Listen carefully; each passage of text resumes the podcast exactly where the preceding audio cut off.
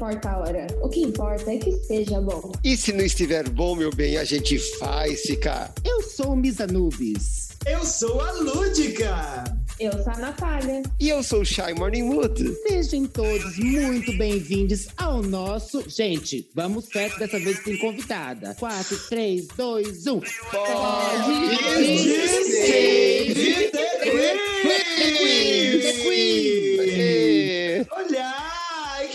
Maravilha, gente! Ela soltou um seja e ela, ela tá botando aí a parte neutra. Tá um pouco complicada, Misa Nubes. O que que tá acontecendo? A chapa tá frouxa? É que ela foi domesticada em inglês, né? Que ela já falou. Eu fui domesticada em inglês, lá é tudo them, não sei se você sabe, o, o- adjetivo neutro, então é muito difícil, tem muitas. O português é tão difícil, gente. É, invento é muita palavra, né?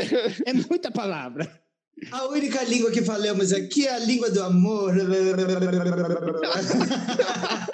Ai, Brasil, estamos todos de volta aqui completamente. Lúdica, Shay Morningwood, Misa Nubes e Natália Tamires. E o assunto dessa semana não tem trocadilho do carilho. É uma palavra só. Transsexualidade. E obviamente que para este episódio especial não estamos sozinhas, mas antes de falar da nossa convidada maravilhosa, eu quero que a Chay lembre o nosso público. Esse episódio aqui, ele tá fazendo parte de que projeto, como que tá rolando, o que que já teve, de onde veio, para onde vai, Chay? É aquela nossa série da sopa de letrinhas do nosso Vale, né? A gente faz um projeto sempre na última semana de cada mês, lançando um episódio que traz as problemáticas e as questões que atravessam cada uma das letras da sigla LGBTQIAP+.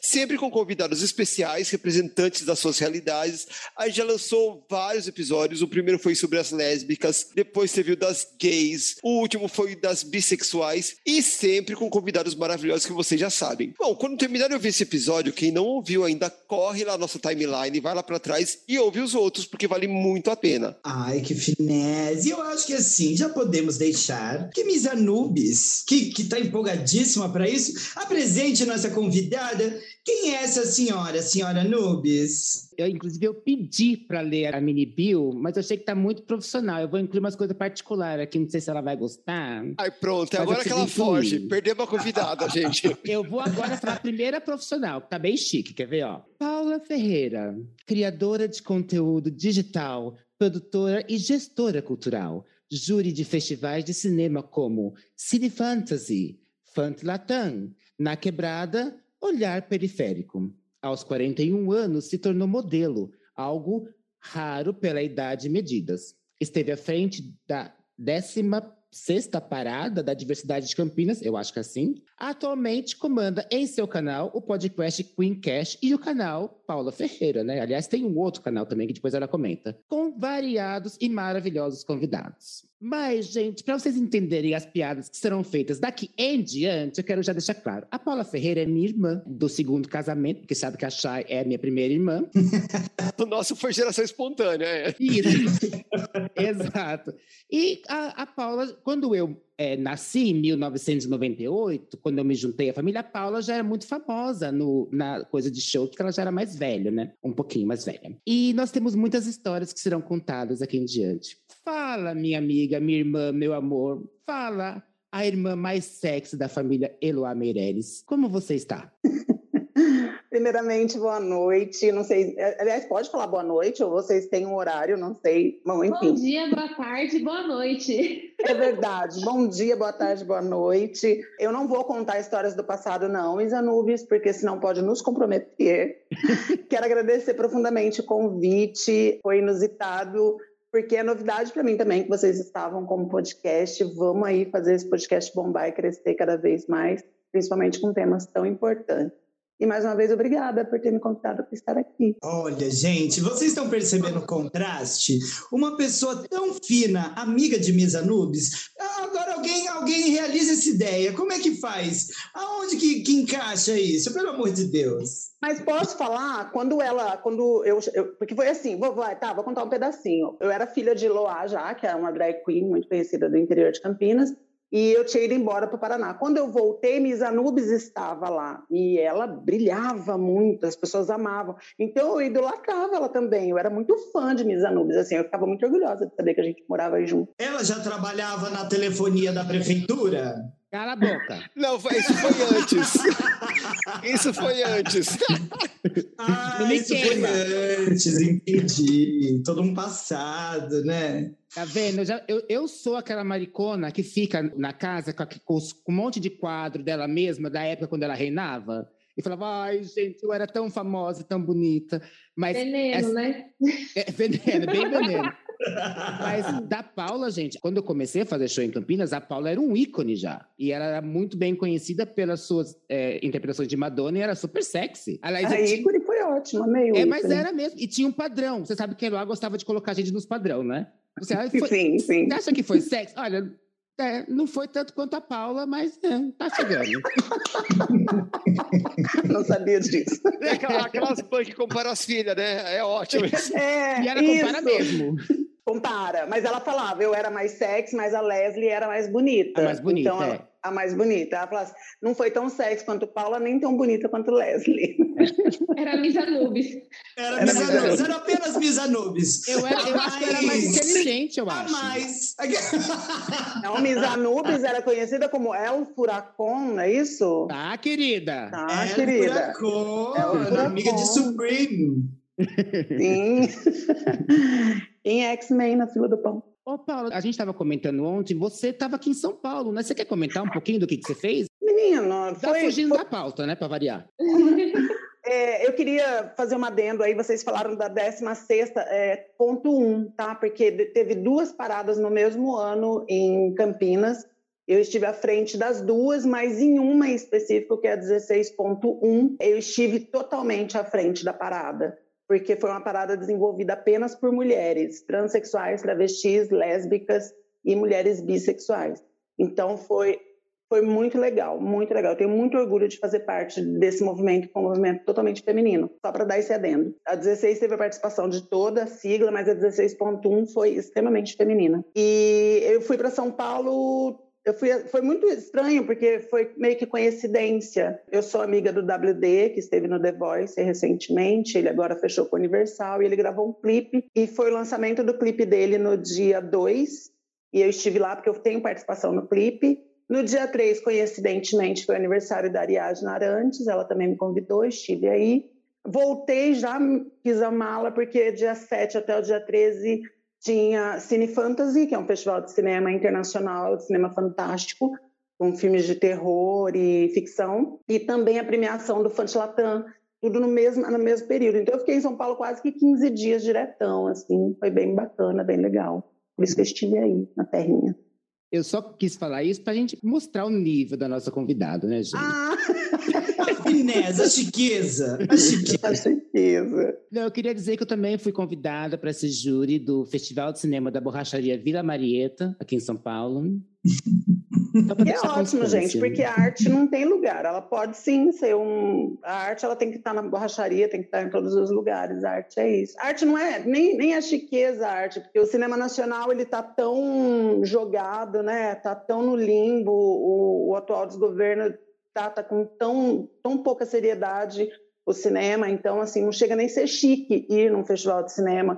É quase que uma necessidade a gente fazer alguns festivais para poder alertar as pessoas do, da importância de termos cultura, porque nessa época de pandemia foi deixou bem especificado o quanto é a arte e a cultura que salvam as pessoas. Enquanto estávamos no nosso isolamento, o que, que a gente fazia? Via arte, via cultura, né?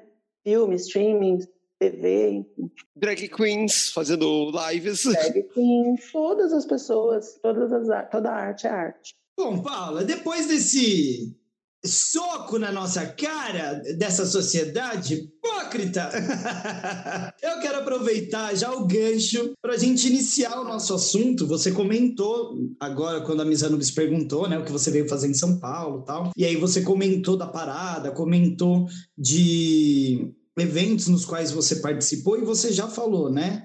é, que era um evento de mulheres, que tinham mulheres, mulheres trans, outras mulheres. E eu queria perguntar para você, já para a gente adentrar o assunto, que eu acredito que ele vai ser vasto, né? Você se identifica como?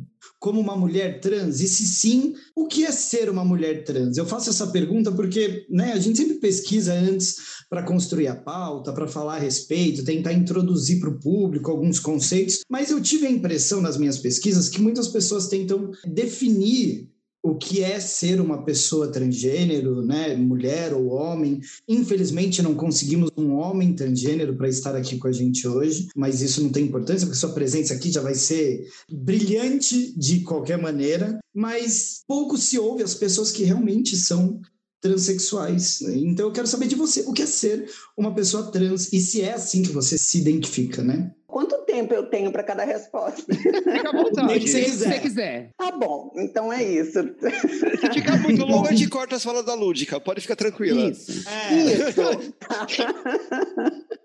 Não, tô brincando. É importante a pergunta. Eu lembro que quando eu, eu iniciei no canal, eu também questionava algumas convidadas trans a, a se definirem transexuais ou travestis. É importante entender aqui a base das palavras primeiro. É, a palavra transexual e a palavra travesti, elas são criações cis. Ao contrário do que se pensa, não são criações de pessoas trans. Não fomos nós que nos definimos transexuais ou travestis. As palavras elas vêm do dicionário ou da criação de pessoas cis. Vou explicar isso melhor. Quando antigamente, tenta entender isso com uma aspa gigante aqui, tá? Antigamente, quando começou a se iniciar as transições, as redesignações sexuais, que é a considerada cirurgia, né, que todo mundo questiona, é, os médicos, cientistas da época usavam o termo transexual para hum, diagnosticar aquela pessoa que fez a transição de gênero, que fez a, a redesignação, a readequação. Os cientistas e os médicos definiam, ó, esse homem, aspas, veio aqui, mudou o sexo, aspas de novo, e se tornou uma mulher, aspas de novo. Eu vou explicar isso depois. Então, esses cientistas, esses médicos disseram, essa pessoa é transexual, porque ela fez uma transição sexual. E isso foi meio que definido para todas as mulheres ou homens que tivessem feito algum tipo de redesignação sexual. Entenderam até aqui? Então, pessoas transexuais eram ditas aquelas pessoas que fizeram a readequação. Isso estou falando do passado, tá? Travesti.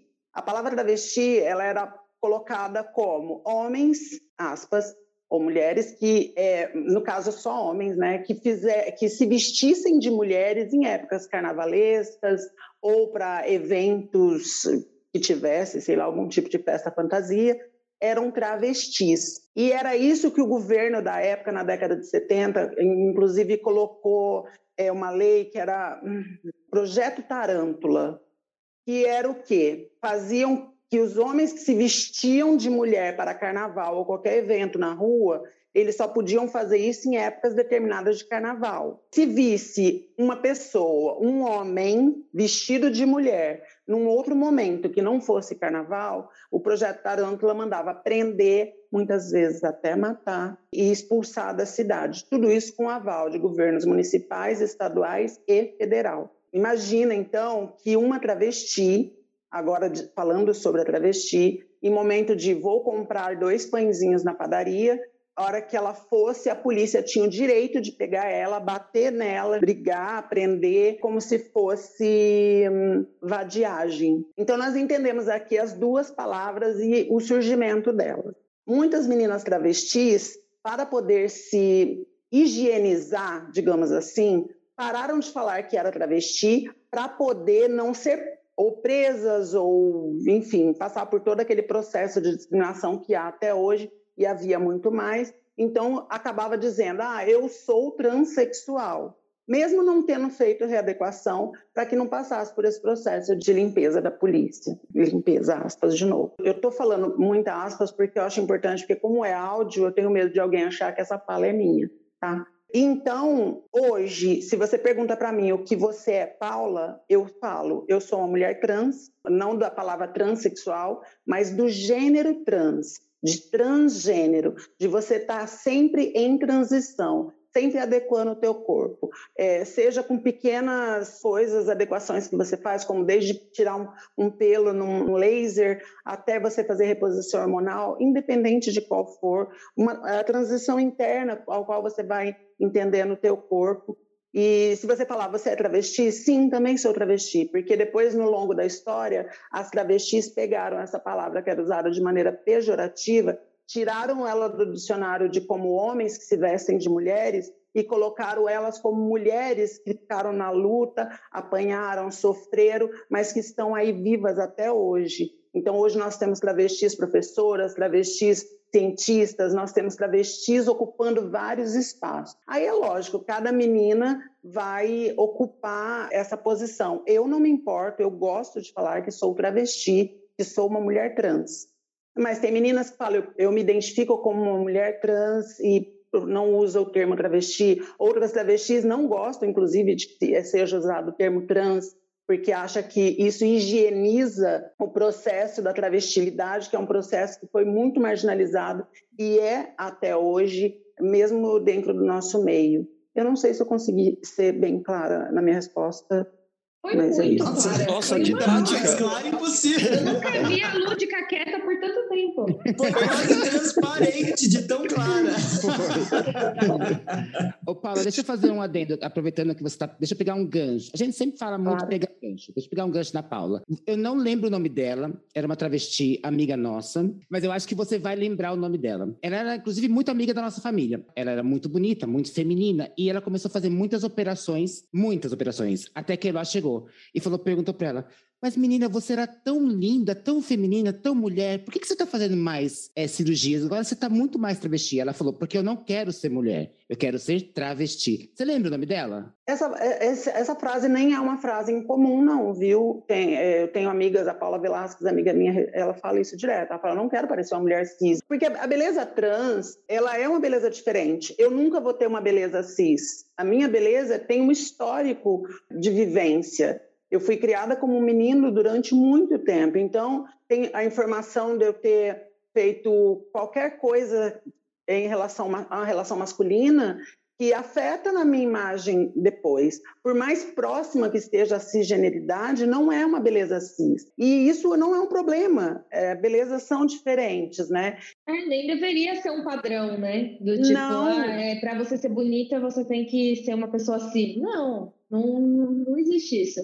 Eu acho até incrível não ter uma beleza cisgênera. Eu vou contar uma história também rápida aqui. Eu trabalhava num salão de beleza, apesar de eu não ter, eu não, não considerar que eu tenho uma beleza cis, mas eu entendo que eu tenho uma certa passabilidade, me aproxima muito da cisgeneridade. Eu estava no salão uma vez e um- uma mulher chegou para fazer o cabelo e ela falou assim pro dono, né? Ah, queria fazer o cabelo com você, que era o dono. O dono era um rapaz gay. Aí ela falou, ele falou assim: Ah, hoje eu não tenho horário, mas pode fazer com a Paula. Aí ela falou assim: ai, não, não vou fazer com uma mulher, não. Lógico, eu continuo sendo mulher, mas ela me identificou como mulher cis. E eu confesso que na hora eu pensei assim: poxa, que chato, né? Porque eu sou uma pessoa trans e eu quero ser vista como pessoa trans. E muitas vezes as pessoas me veem como pessoa cis.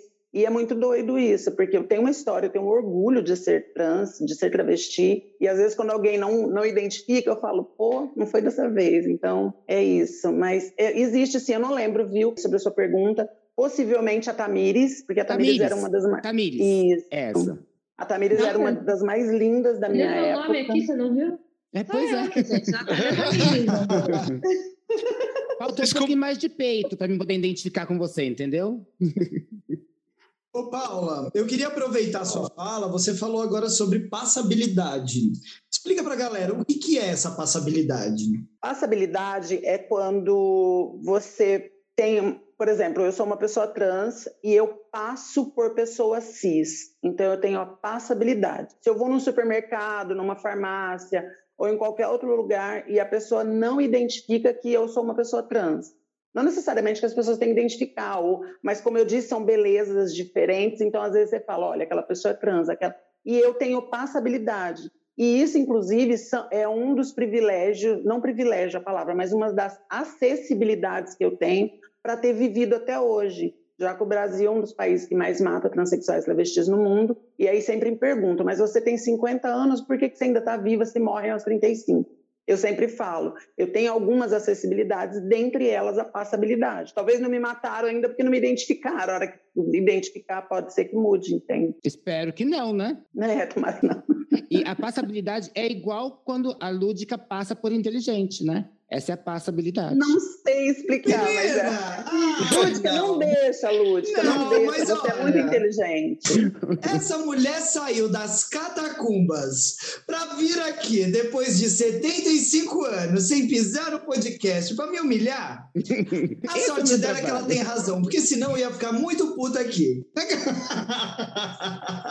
Gente, olha, brincadeiras à parte, o assunto tá extremamente sério e interessante, inclusive. E eu queria pedir pra Chay pra ver se ela fala alguma coisa, que ela tá tão caladinha, ela tá ali agarrando seus belos gatos, né? Tão calada, tão, tão chateada. Chay é bióloga, né? Vocês já sabem disso, ela já deu essa carteirada aqui 374 vezes ao ano, o que são alguns dias a mais. E quando eu não dou a lúdica, puxa, né? É. E, e- e, né, a gente está discutindo essa questão de ser transgênero, cisgênero. A Paula comentou sobre isso agora. A gente já chegou até a falar alguma coisa a respeito no episódio que a gente falou sobre bissexualidade. Mas para quem está chegando aqui agora, que veio ouvir esse tema, qual que é essa diferença do transgênero para o cisgênero?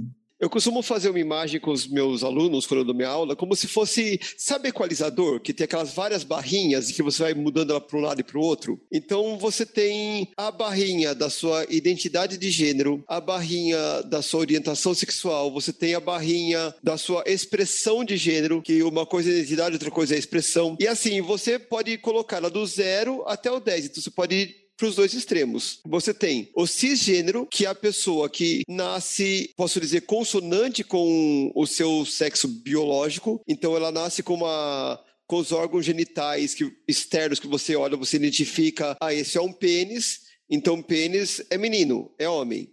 Isso é uma vulva, então vulva é feminino, é mulher. Esse é o cisgênero. O transgênero é aquele que a sua identidade de gênero, ou seja, os papéis que ele assume para si enquanto ator social não estão consonantes com seus órgãos genitais.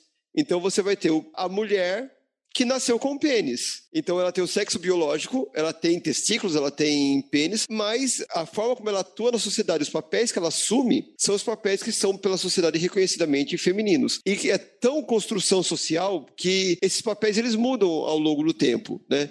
Ah, e, e também tem o contrário, tem a, a mulher que ela nasce com sexo biológico fêmea, mas ela assume papéis masculinos e ela assume a identidade mas, masculina, então ela é no caso, um homem trans. E é isso, e são papéis mesmo, porque é, são construções sociais.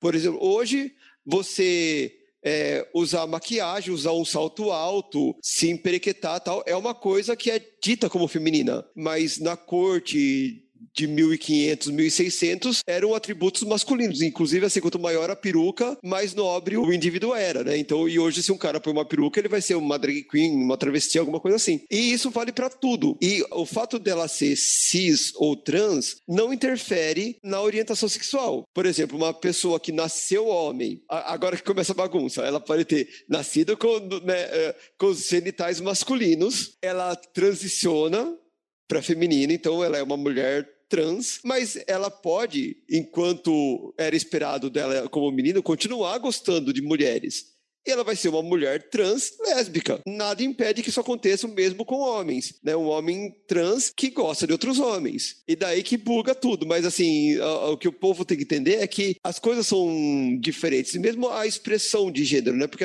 nem todo mundo que se reconhece como trans quer fazer a transição do- dos genitais, como a, a gente tem a Laerte, que ela já falou isso várias vezes em entrevista. Não é porque ela não fez a, a cirurgia de adequação da genitália, não é porque ela não pôs peito, que ela vai ser menos trans do que qualquer outra trans que fez todas as cirurgias e que fisicamente, visualmente, tá com os genitais e tá com os peitos grandes, como. Até porque peito grande, nem toda mulher tem peito grande, né? Tem mulher que é, nasceu, é, é mulher cis e não tem peito. Então, é o que ele tá falando das belezas, né? Uh, a gente não pode botar um padrão. Falei demais. Mas falou bem. Paula, tem algum complemento que você queira fazer sobre, sobre isso? Eu tenho, mas será que o, o, o professor não vai ficar bravo comigo? Não, fica à vontade. Porque assim, aquela tá. Coisa, a gente tem a ciência, mas eu não tenho a vivência, né? Que é outra claro, coisa não, completamente lógico. diferente. É que assim, nós, nós, já, nós já entendemos que quando você fala é, sexo biológico, você coloca um peso grande na genitália. E o cérebro ele faz parte da biologia, né? Então, é o que me faz movimentar os meus braços, uh, os meus olhos, minhas pernas, ou eu acordar pela manhã ou ir dormir, é meu cérebro. Então, ele é biológico também, e é ele que me identifica como mulher. Então, a genitália, ela é uma genitália, ela não pode me definir como mulher ou homem mesmo biologicamente. É, é uma luta que nós estamos tendo para que isso seja dito de outra forma. Então, diríamos assim, XX, XY. A gente pode entrar com essa formação. Com a genética, então, no caso. Com a genética, isso ainda entendendo que existem pessoas que podem nascer XX e XY e não ter a ver com o seu XX e seu XY, entende? A transexualidade, ela está dentro do mundo animal, por exemplo. Ela não é uma coisa que é só nossa, humana. E você disse certo, tem coisas que são lidas em determinado momento da história como feminino ou como masculino. Então, existem sim mulheres de pênis e existem homens de vagina. Eu, inclusive, fiz um, um, vídeo no meu canal, ao qual me deu muita dor de cabeça. Não o vídeo em si, o vídeo foi maravilhoso, mas a repercussão do vídeo, onde eu falo sobre câncer de pênis em mulheres. Eu fui apontada por um deputado de Minas, um vereador de Minas, um famoso de uma da internet e eles alegaram que eu estava doida, que isso era coisa de comunista e aquela coisa toda. Mas eu sou mulher eu tenho pênis, eu também não tenho desejo algum de fazer readequação. Existem mulheres de pênis, mulheres de vagina, homens de vagina, enfim. E eu falei, é um cuidado que a gente precisa ter. Muitas mulheres trans e travestis têm disforia de gênero, não conseguem olhar para o próprio órgão genital, e isso pode ser um problema, porque até fazer a readequação, essa pessoa precisa higienizar o local, essa pessoa precisa entender do seu corpo, porque senão ela pode ter um câncer. E era sobre isso o vídeo. Então, é, eu diria isso, que biologicamente todas nascemos como nos identificamos. Eu nasci mulher, eu me, eu me reconheço mulher, eu sou mulher, e a genitália não me define, como não define ninguém. É, o que define é quem você é, né? Então, é, é isso. Mas é uma luta que eu entendo que está muito para frente ainda. Eu até entrevistei Kyron, que é um biólogo também, ele foi no meu canal, e a gente falou sobre isso, e ele falou sobre isso também. Se alguém quiser ir lá depois dar uma olhadinha. Olha, eu já fazendo meu merchan. Faz favor. passa, passa. A ideia é essa.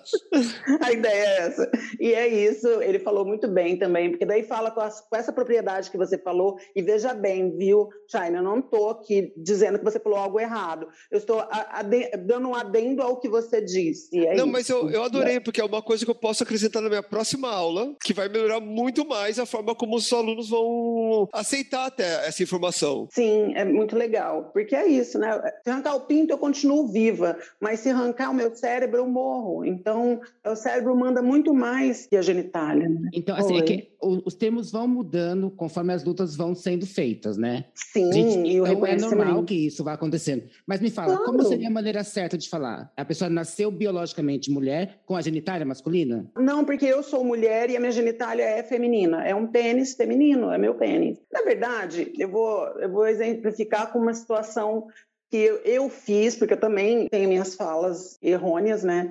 E eu tenho uma amiga minha, ela é militante, o segmento é diferente, mas as lutas, ela, elas são sempre similares, né? Um dia eu falei para ela assim, tá, mas ela, ela é negra, e eu falei para ela assim, tá, mas se tiver então cinco pessoas lá longe, eu quiser apontar o dedo para aquela pessoa, eu não posso falar, ah, aquela pessoa negra. Ela falou, não, aponta pela roupa, aponta pela altura, se for o caso, mas muito mais pela roupa. Ou, ah, mas eu falei, mas se todo mundo tiver igualzinho, todo mundo com a mesma cor de roupa. Ela falou assim, aponta assim, ó, a segunda da direita para a esquerda ou a terceira da esquerda para é, e é isso. Não tem necessidade da gente falar que a pessoa tem pênis ou deixa de ter, entende? Eu não sei explicar isso. É igual quando alguém fala assim para mim, eu contei histórias de alguns meninos que se aproximaram de mim e daí não sabiam que eu era trans, mas me beijaram. Falaram, mas por que você não contou? Aí eu falei, porque eu nunca vi na minha vida alguém se apresentar assim, oi, tudo bem? Meu nome é fulano, eu tenho um câncer no intestino. Oi, tudo bem? Meu nome é Beltrano, eu tenho uma verruga embaixo do calcanhar. As pessoas não ficam falando sobre, não comparando uma coisa com a outra, mas as pessoas não ficam falando da particularidade dela. Oi, tudo bem? Meu nome é Maria, eu estou menstruada. Oi, tudo bem? Meu nome é Fulano, tem um pai que morreu de acidente, sei lá.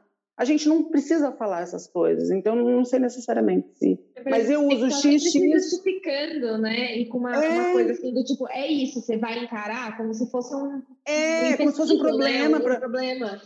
Eu, eu, falei isso para um rapaz, ele falou assim: Ah, mas você não acha ruim do cara é, ir beijar você e depois descobrir que você não é mulher? Eu falei: primeiro, eu sou uma mulher. Segundo, a, as pessoas têm que sair de casas educadas a saber que fora da casa dela tem pessoas diferentes. Se eu sair da minha casa agora para beijar alguém, eu tenho que saber que eu vou beijar alguém culturalmente diferente, de outra família, com outra história, e a história não vai ser similar à minha. E que bom que não vai ser similar à minha, porque daí a gente consegue aí um contexto de vidas legais, de diferentes para a gente ver, ou não, né? Mas diferente. É. Eu acho que então a, a diferença assim é, é o lance de cromossomos mesmo, porque eu acho que quem, quem faz a identificação é quem pega a criança e já determina que ela vai ser homem ou mulher por conta da genitália que ela leu ali, né? É, é. E é muito doido, porque eu vi, um, eu vi também um, um, médico falando assim, tá, mas na hora de cuidar eu vou ter que saber se é homem ou se é mulher. Aí eu falei assim, não, na hora de cuidar do corpo da pessoa, você não vai ter que saber se é se é mulher, você vai ter que saber o histórico. Por exemplo, eu fiz reposição hormonal por muito tempo, então eu tenho os ossos mais leves do que de um dito homem. Então o tratamento comigo vai, ser, vai ter que ser diferente. Eu fui fazer, agora aos 40 anos, quando eu fiz 40 anos, eu fui fazer um, exame de próstata. E eu cheguei lá e ele, pelo meu sangue, ele sabia que eu tinha uma, uma, quantidade grande de hormônios femininos e que haveria menos possibilidade de eu ter câncer de próstata do que eu ter câncer de mama, por exemplo teria mais facilidade de ter câncer de mama. Fez o exame, graças a Deus, em nada. Mas você entendeu o que eu quis dizer? É, eu, não, eu não posso ser tratada como um homem é, cis e também não posso ser tratada como mulher cis. É importante que a medicina também avance nesse aspecto para entender que até nisso as pessoas são diferentes, né? Então tem que ter tratamento específicos. É, é, era uma questão que eu queria entrar, que não sei nem se está na, na pauta. Mas não é tá, preparo, acabou de entrar. Não tá, acabou de entrar que é realmente do preparo médico, né? Porque tem médico que não sabe lidar. E assim, eu fico pensando num homem trans que chega num consultório de ginecologista cheio de mulher grávida, de gente. Eu vi em algum lugar uma história assim que o rapaz chegou lá e não tinha preparo nem pelas recepcionistas, assim, delas do tipo, você veio acompanhar alguém? Aí ele, não, mas eu vim passar aqui. E aí ela questionando em voz alta, assim, mas como que é seu nome? Tipo, é, ela mesma não estava entendendo o que estava acontecendo. Então não foi numa maldade, mas também foi num total despreparo, sabe? Do tipo de parar de pensar ou de ter algum preparo antes, né? E às vezes, e assim, não tem. Eu tenho uma amiga que se formou agora em, em medicina e já teve alguns casos assim de, dela, tipo, vir me perguntar, sabe? Ela falou assim, Nath, vai, eu vou atender uma pessoa que é trans. Ela falou assim, como que como que eu abordo, como que eu me refiro a ela, né? Eu falei assim, olha, não consigo te falar com propriedade disso, mas eu falei assim, lê a ficha dela, o nome que tiver lá é o nome dela. E aí, se você tiver muita dúvida, se for um nome tipo Alex, né, pode ser mulher, pode ser homem, enfim, um nome neutro, né? Você pergunta. Ou espera, vai questionando, a pessoa ela vai falar, né? Ela vai se posicionar de alguma coisa, né? É, eu acho que na dúvida, pergunta, né? É, complicado, é. né? Que não tem muito. O Brasil. O Brasil é um Brasil de interiores, eu sempre falo isso. A gente foca muito, principalmente nós que moramos no, em São, no estado de São Paulo, até mais vocês na capital ou próximo, né, nas redondezas. Às vezes eu vejo muita coisa evoluiu. Eu sou do Paraná, então quando eu vim para cá, eu vi muita coisa evoluindo assim. Só que quando eu volto para o interior, eu descubro que é, é aqui que evolui assim algumas pautas, algumas discussões mas essas discussões não são feitas em cidades pequenas ou do interior. E o Brasil é muito grande e extenso. Eu moro em Paulínia, como eu disse, é uma cidade é, bem algumas discussões, mas eu passei por transfobia no meu hospital e eu sou bem conhecida na minha cidade. E eu passei por transfobia. O enfermeiro, eu cheguei, eu estava com um pouco de dor, é, eu estava com dor no ombro, na verdade, muita dor, assim, nessa região aqui, do lado esquerdo. Eu esqueço que está em áudio, né? Então é bom falar. Tava doendo, assim, o braço esquerdo, essa região esquerda. E aí o, eu cheguei no, lá e eles, é, você tem que passar pelo enfermeiro antes. Então ele mediu minha pressão, sem falar muito comigo. Eu falei bom dia, ele não me respondeu. Aí ele pegou e, e coloca um negocinho na ponta do dedo, que eu esqueço o nome, que é para medir alguma coisa também. Aí quando ele, ele foi colocar, ele falou assim: o que que o senhor tem? Eu tava com dor, mas ainda tava ouvindo, né? Aí eu peguei e falei assim: desculpa, não entendi. Pensei, vou dar uma segunda chance, porque às vezes ele errou. Aí ele falou assim: o que que o senhor tem? Aí eu falei assim: meu amor, eu não sou homem. Ele falou assim: é, homem eu já vi que você não é mesmo. Aí eu falei assim, então, por favor, senhora, senhorito, o que você quiser. Aí ele falou assim, vai, meu amigo, o que, que o senhor tem? Aí eu peguei e falei assim, ó, oh, vamos fazer o seguinte, deixa isso para lá. Eu vou sair daqui, eu vou procurar alguém que possa me atender de maneira respeitosa. Ele vai, meu amigo, vai, vai. Eu já estava com dor, já estava. A Ariana que estou abaixou. Aí eu falei assim, não. Aí peguei o, o, celular na hora, filmei. No mesmo dia, fiz boletim de ocorrência, chamei um advogado, fui na ouvidoria, tudo isso no mesmo dia. A dor até passou. Ele foi mandado embora porque é, ele era terceirizado. Outra vantagem minha é que a diretora-geral do hospital, a irmã, é trans, então também teve esse auxílio. Porém, eu sou uma pessoa que sabia o que fazer. Três anos anteriores, uma travesti, eu estou falando uma travesti porque ela, ela se identificava como travesti, veio também com dores do lado esquerdo. Eu acho que muita gente sabe, não sei se muita gente sabe, mas pode vir ser problema no coração. E ela foi, e o médico diz, como ela estava vestida de maneira mais sensual e era madrugada, ele fez disso parecer que ela estava drogada. E ele falou: não, volta para casa que você deve estar drogada. E tratou, nem sei se foi drogada ou drogado, usou termos pejorativos e pronomes masculinos. E ela voltou para casa e faleceu. E foi encontrada dois dias depois. E como ela era uma pessoa muito alta, ela morreu no box em pé. E o áudio que ela mandou antes de falecer, ela falou: ah, fui no médico, o médico achou que eu estava drogada e voltou. Por isso que eu sei dessa história toda, tá? E morreu. Então, o que eu quero dizer é, não, a, a, os médicos não estão preparados para nossos corpos, não estão preparados para nossa nossa vivência.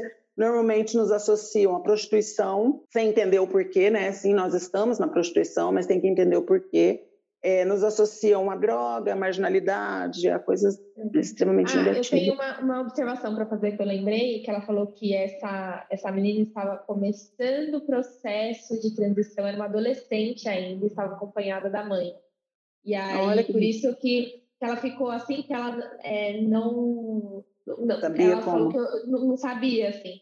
E ela depois ficou super emocionada, que ela falou que a mãe estava super apoiando, assim, e indo ah. para acompanhar a, a, filha no processo, assim, até eu fico, ai, E aí entra, aí entra a minha segunda acessibilidade. Eu disse que a primeira seria a passabilidade, a segunda eu fui aceita pela família também.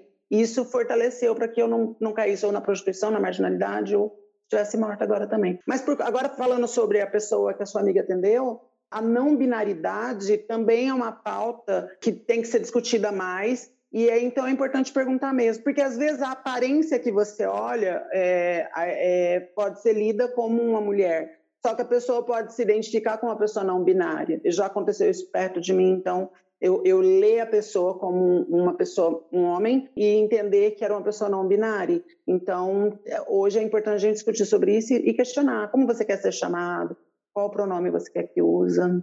Eu, eu dei um curso para os funcionários da Ben Jerry, faz uns anos atrás, e eles tinham, era um curso de curso queer, digamos, como eles poderiam é, atender pessoas que fossem parte da nossa, do vale da, nossa comunidade. E eu falei assim, na dúvida, não, não fala antes, pergunta, como você gostaria de ser tratado? É assim, é a melhor coisa, a pessoa não vai se ofender, você, porque é normal você ter dúvidas e é normal você querer aprender. Então pergunta como você quer ser tratado e a pessoa vai te responder e você trata do jeito que ela quiser.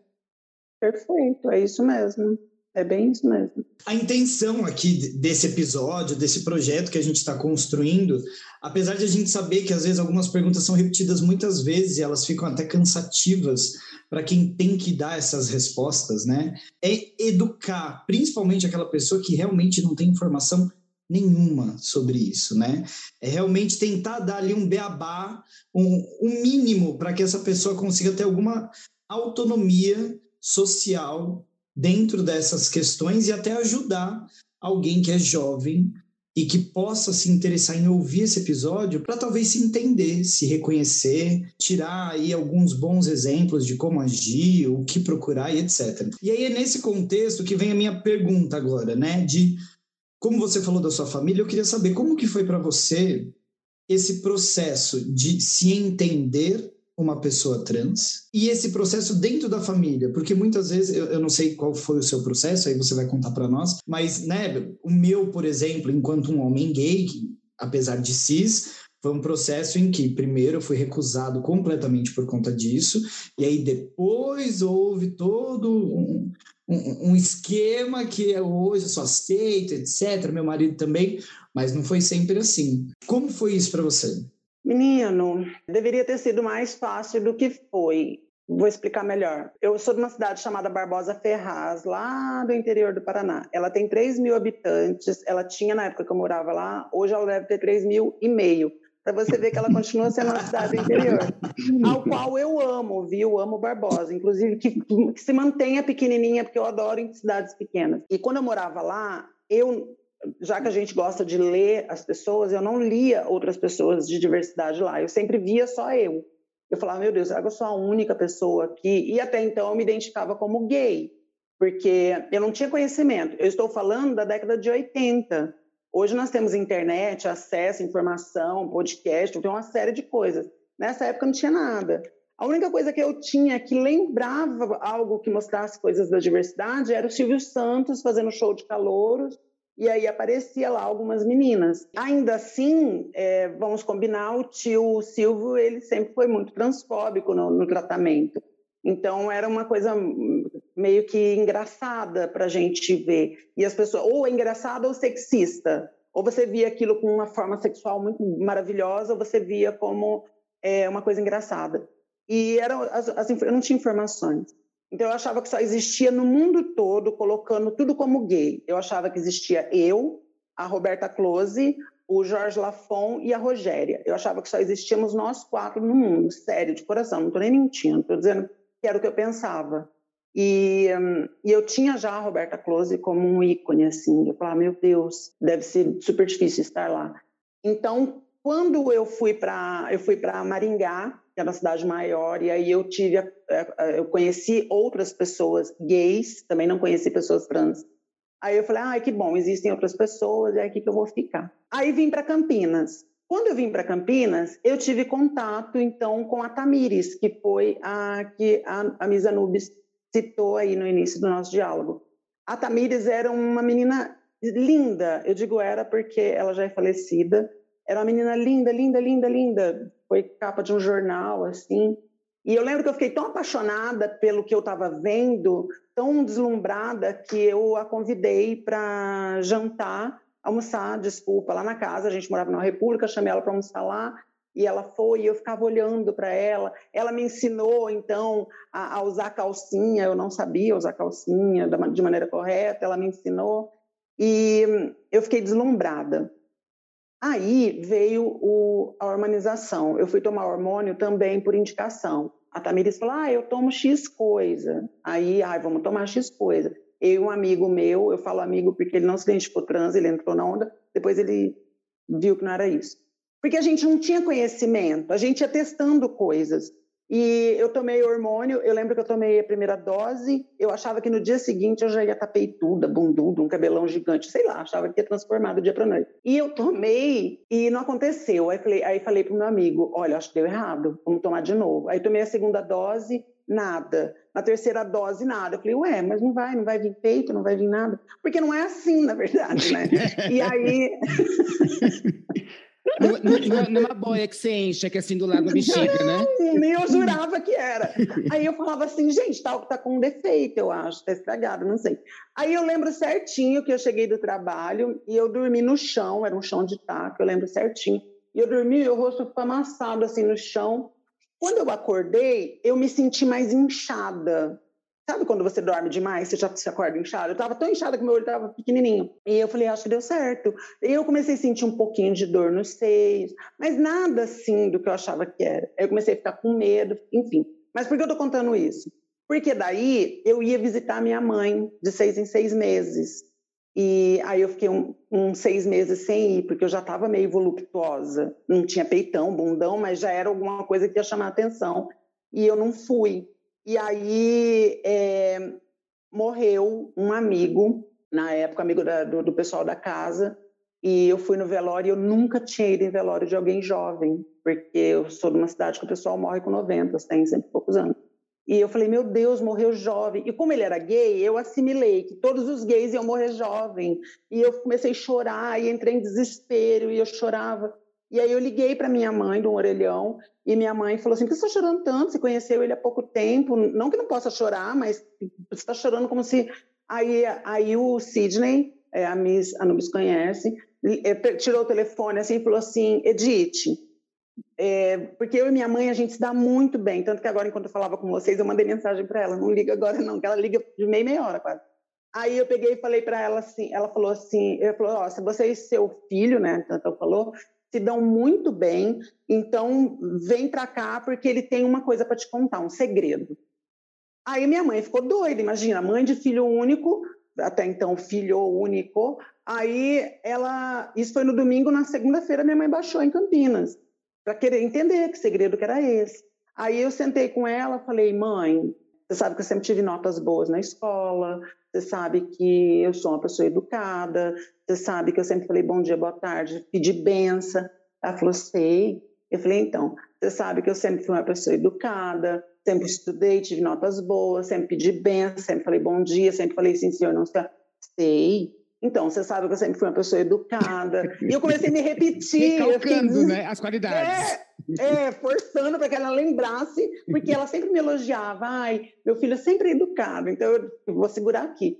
Aí eu terminei de falar, ela falou, tá, fala, qual é o grande segredo?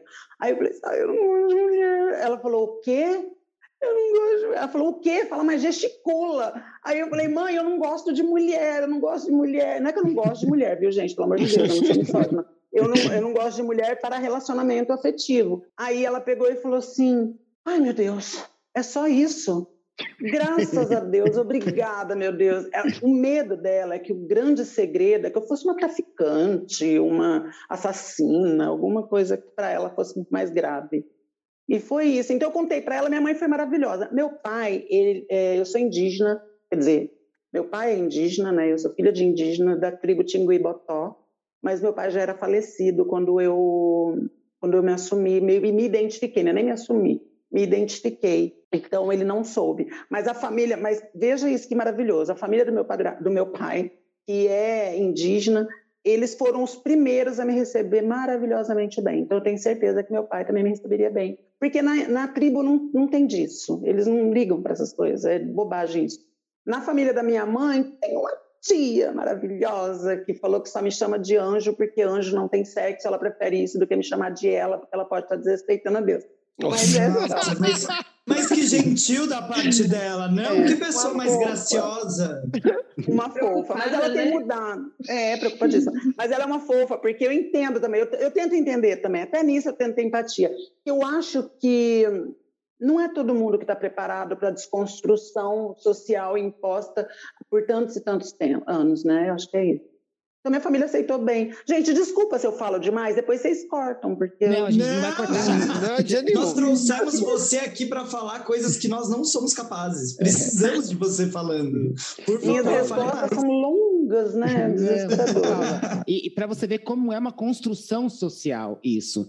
O fato dos indígenas que viveram afastados, né, por, por muitos, muitos anos, que só foram descobertos, entre aspas, uhum. aqui em 1500 e não teve toda a construção religiosa e social da europeia que veio lá do, dos cafundó uhum. Judas. Uhum. Então, eles interpretam de outra maneira. Assim, é, eles não tipo... têm gênero, não têm essas coisas. Você ver como é construção social. É muito, foi muito interessante. Eu, eu sempre falo isso para minha mãe, mãe, como eles aceitaram rápido. Mas foi tão rápido que eu nem conversei com eles. Eles já vieram me tratando por Paula, já vieram. Eu falei, por isso legal, fiquei muito feliz. É, o lance dos indígenas, esses dias eu. O pior é que assim, eu ouvi tanto podcast essas semanas que eu não lembro em qual podcast que eu vi isso. Eles não têm essa coisa é, judaico-cristã que a gente tem, europeia. É, é, outra visão, né? Que, que eles têm até do, do, do próprio processo do, do da pessoa. É, que às vezes tem algumas aldeias que tem aquela coisa da reencarnação. Então a pessoa ela nunca vai estar fechada num único gênero, porque hoje ela encarna homem, amanhã ela encarna mulher, e amanhã ela encarna trans, e depois ela encarna, sabe? Então por isso que eles não têm essa essa prisão que a gente tem, essa coisa de, ai, nasceu de tal jeito, então vai ter que cumprir esse, esse, esse, esse papel. Eles são muito mais livres do que a gente nesse sentido. Hoje eu, hoje eu falei com a, com a terapeuta, a gente falando de pode ela pegou e falou assim, é, espírito não tem, não tem gênero, a gente vem no corpo para viver experiências. E é isso. E é experiência. O, o, o, branco europeu estragou com a sociedade, né, gente? Vai ser todo mundo índio, ia ser todo é, mais bonito. Eles fizeram um trabalhão para atravessar o oceano para vir fuder tudo aqui. e nem foi do jeito que é bom. Podia ter ficado lá, é. Galera, nem foi, eu tô aqui esperando 33 anos e até agora eu não fui fodida do jeito bom pelo europeu. Não, pelo amor de Deus. Como é que funciona isso? A Nath está tendo, na verdade. Verdade, a Nath está tendo. É, tem sido. seus privilégios, mais uma vez, né? Esfregando na nossa cara os, os privilégios da gata. Né, Gente. fazendo uma reparação histórica com o português aqui. Obrigada. Eu peço perdão, mas eu vou ter que pesar o clima. Vocês me permitem? A senhora é pesada desde a hora que abre esse podcast. Eu sou, vocês me perdoem, me perdoem. Eu não sei quem foi a, a burra que fez essa pauta, mas ela, ela pesou o clima nesse momento, né? Por quê? É, eu acho que é impossível a gente nessa série que a gente está construindo, independente de qual letra esteja sendo abordada, né, no episódio, a gente não falar de preconceito. Inclusive, um dos grandes motivos dessa série estar tá indo ao ar aqui no nosso podcast é exatamente o fato de que a gente acredita que deve fazer algo contra o preconceito. E nada melhor do que informar, né? Nada melhor do que o conhecimento para extinguir o preconceito. E aí não tem como a gente evitar esse assunto, mas eu, enquanto fazia as minhas pesquisas aqui para construir as minhas perguntas repetitivas, eu encontrei alguns dados que eu queria compartilhar com vocês e, e saber a opinião, principalmente da Paula, claro, mas a de todo mundo, né? É, essa pesquisa eu fiz numa matéria bem extensa que saiu no Globo. Ela foi de 2021 né? E lá, entre muitas outras informações que estavam disponíveis, eu tirei um pequeno trecho assim que eu separei, que é o fato de que em 2021 o Brasil foi eleito pelo 13º ano consecutivo como o país que mais mata pessoas trans no mundo, seguido apenas pelo México e pelos Estados Unidos, de acordo com uma ONG que é a Transgender Europe ou TGEU, na sigla em inglês, né? E ela reportou 375 assassinatos em todo o mundo só no ano passado. Eles construíram um dossiê que aponta que em 2021 140 pessoas trans foram assassinadas aqui no Brasil, sendo que delas 135 eram travestis e mulheres transexuais e cinco homens trans e pessoas transmasculinas. Eu queria destacar, inclusive, um caso que teve uma certa repercussão, pelo menos na nossa bolha, no ano passado, que foi da adolescente, a Karen Ravache, que com 13 anos foi assassinada pauladas no Ceará, ainda no comecinho, né, de 2021, e que se tornou a partir de então a vítima mais jovem conhecida nas pesquisas que já foram levantadas até os dias de hoje. É, o estado de São Paulo se manteve como estado com o maior número de mortes, sendo elas 25 em 2021, seguido por 13 na Bahia e 12 no Rio de Janeiro. Essas mortes são marcadas aí numa estatística que foi levantada em 80%, é muito alto, por extrema violência na maioria né, dessas, desses casos, isso aconteceu contra pessoas trans que trabalhavam é, sexualmente, né, com prostituição ou de, com algo ligado nesse sentido. E isso é um reflexo da violência no Brasil, que inclusive temos aqui, como já comentado pela Paula, uma expectativa de vida atual para uma pessoa trans de 35 anos. É óbvio que isso é tudo um absurdo, eu acho que isso é. Né? Não, não há nem o que comentar sobre o absurdo dessa informação. É, isso é ponto comum entre nós, tenho certeza. Mas eu queria saber, principalmente da Paula, mas quem mais quisesse colocar, sobre por que, que vocês acham que o Brasil é o país que mais mata pessoas trans no mundo? O que, que vocês acreditam que exista enraizado em nós que faça com que a gente, 13 anos seguidos, seja o país que mais assassina pessoas trans e LGBTs no geral? Fui pesado, né? eu disse, eu, eu sabia. Foi mal. É, na verdade, na verdade, é, foi sem, sem até para isso, eu acho, e vai, agora vai vir um momento revolto meu, assim, eu espero que vocês entendam. É, essa informação é de 2008, na verdade, e eles só eles vão só reformulando ela, porque eles estão preguiça de continuar fazendo um censo. Na verdade, as pessoas não sabem nem da nossa existência, quanto mais das nossas mortes. Então, o que está falando aí que a gente morreu não é nem um terço do que realmente morreu. Morreu muito mais porque eles só identificam que a travesti morreu se alguém falar, ah, é uma travesti que morreu. Mas tem muitas pessoas trans e travestis que são assassinadas, continuam sendo assassinadas, e que as pessoas falam assim, ah, bem recente aqui em Campinas teve o caso de uma pessoa, não, não foi aqui em Campinas, desculpa, uma pessoa trans que faleceu e a família mandou é, enterrar de terno e gravata e não teve o diagnóstico como travesti, sim como um homem que morreu. Então vocês imaginam aí a quantia de travestis e mulheres trans que são assassinadas e, e, e mortas todos os dias, mesmo e ninguém faz um, uma equivalência do que está rolando. É, essa é a primeira coisa. Então, esse, isso que falou aí, com exceção da menina e outras situações que aconteceram em 2021, no grande grosso já, já é um, um, um censo, a palavra não é censo, uma pesquisa que já é feita desde 2008. A segunda coisa é assim: a cada quatro LGBTs more, três são travestis, transexuais e transgênero. Três. Essa, esse outro aqui fica entre gays, lésbicas, bissexuais. Então, assim, a, a nossa comunidade T é a mais assassinada dentro da comunidade.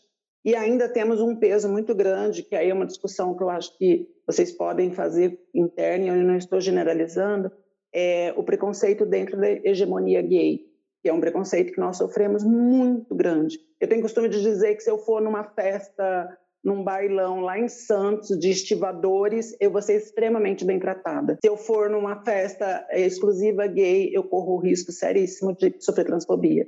Então, eu me sinto muito mais acolhida, muitas vezes, junto com hétero cis do que com a minha comunidade. E isso, gente, que eu estou falando, é uma discussão que eu acho que deve ser feita internamente. Quando eu disse para vocês que teve a parada em Campinas 16.1, é porque teve um problema com a 16 que às vezes a gente não quer levantar problemáticas internas, porque a gente fala assim, ah, não podemos deixar os héteros cis é, verem que nós temos problemas internos. Mas por conta disso, acaba que ninguém discute esses problemas que devem ser discutidos e vai passando batido. Enquanto isso, travestis e transexuais continuam morrendo. E quando a gente diz que a transfobia no Brasil é grande, é, não é só de assassinato mas é de isolamento, é de falta de oportunidade, porque não se mata só dando tiro na cabeça.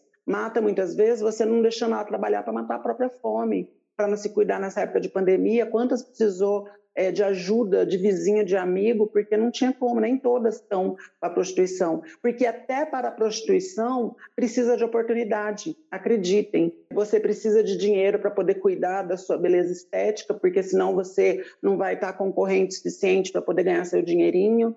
É, para cuidar da saúde bucal, para cuidar da própria saúde do cabelo, não, não é fácil. Então, a transfobia é muito maior do que é citada, com certeza é muito maior. Mas a falta de informação dentro da comunidade pesa muito também.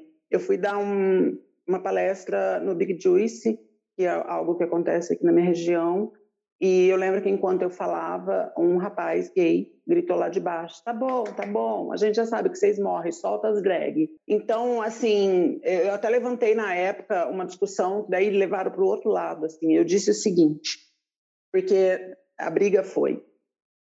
Na, dentro da, da, da, cúpula do pessoal que estava preparando a parada, falaram assim: ó, só quem vai subir para fazer show é as drag tiver uma lace bonita, uma maquiagem, uns cílios, uma dublagem. E eu escutando, e eu falei assim: gente, quem tem que subir no palco é quem precisa falar. A parada é feita para isso. A parada é uma festa, é uma festa, mas é feita também para pessoas que não são ouvidas o ano inteiro sejam ouvidas. E a drag de lace bonita, ela pode fazer um TikTok, ela pode estar na, na, internet, ela tem acesso a um celular, iPhone, porque o close vai ser dado e muito bem dado. Mas e a travesti que está passando fome, dificuldade, está na rua, como em Campinas agora na 3 de maio, um amigo meu foi se apresentar, é o WD, e tinha travestis lá que não tinham os dentes, coitadas, estavam em situação de, de pedir dinheiro na rua mesmo, e elas dançando, e elas felizes, e, e, e elas precisam subir, elas precisam falar qual é a dor delas, sabe?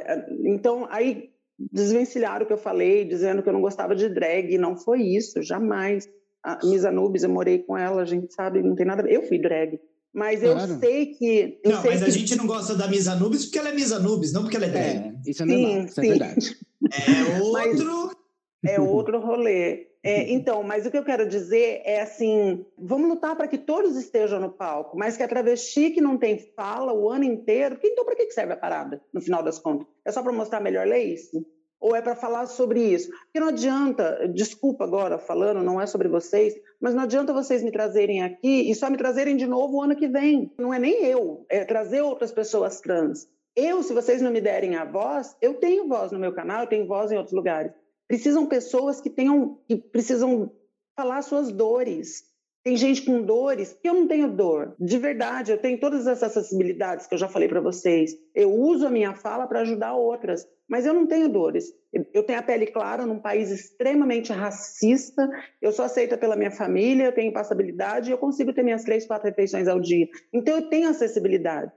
Eu, eu passei dos 35 mas não é a realidade de muitas que precisam dessa luta diária e que a gente só vê é, uma vez por ano. E quando chega no final, nesse, nessa uma vez por ano, que é final de junho e dia 29 de janeiro, que é o dia da visibilidade trans, é nesse dia que as pessoas começam a chamar as mesmas. As meninas brancas, bonitas, que vão falar alguma coisa boa. Eu tive uma discussão recente com mames, mames drag recentemente, e eu, e eu falei para ela, ela falou assim, ah, mas a gente vai chamar aquelas que não sabem falar? É. Até quando elas aprendam a dizer tudo que precisa, porque é uma realidade. É, elas vão chegar lá falando, ah, é, é isso, é que eu talvez não fale corretamente, mas então é a nossa realidade. Nossa realidade é de ignorância, muitas vezes, é de falta de oportunidade escolar, a gente não é. Todo mundo fala, ah, vocês têm muita evasão de escola, não é expulsão mesmo. Porque quando você vai para a escola, você é xingado, levada pesada nas costas, como eu levei, mesmo eu tendo todas essas acessibilidades. Então não adianta dar voz para quem, quem já tem. Tem que dar voz para quem fica lá o ano inteiro. Aqui em Campinas tem a Casa Sem Preconceito. Eu vou lá, as meninas, coitadas, elas conversam um pouco, assim, elas não têm um, um, diálogo, parece que elas têm vergonha de falar. É com essas que vocês têm que, não digo vocês, mas o grande grosso. Já acho ótimo o que vocês estão fazendo de dar a voz, mas deem mais a voz, não só uma vez por ano, é sempre. E não chama só para falar disso. Vou mostrar que a gente, um dia que vocês quiserem fazer sobre game, chama uma trans travesti que fala de game, vocês falaram que não, não arrumou um homem trans para estar aqui. Entre em contato comigo, eu passo o nome para vocês. Mas tenha um homem trans também, porque os homens trans sofrem coisas que eu não sofro. Tem estupro corretivo.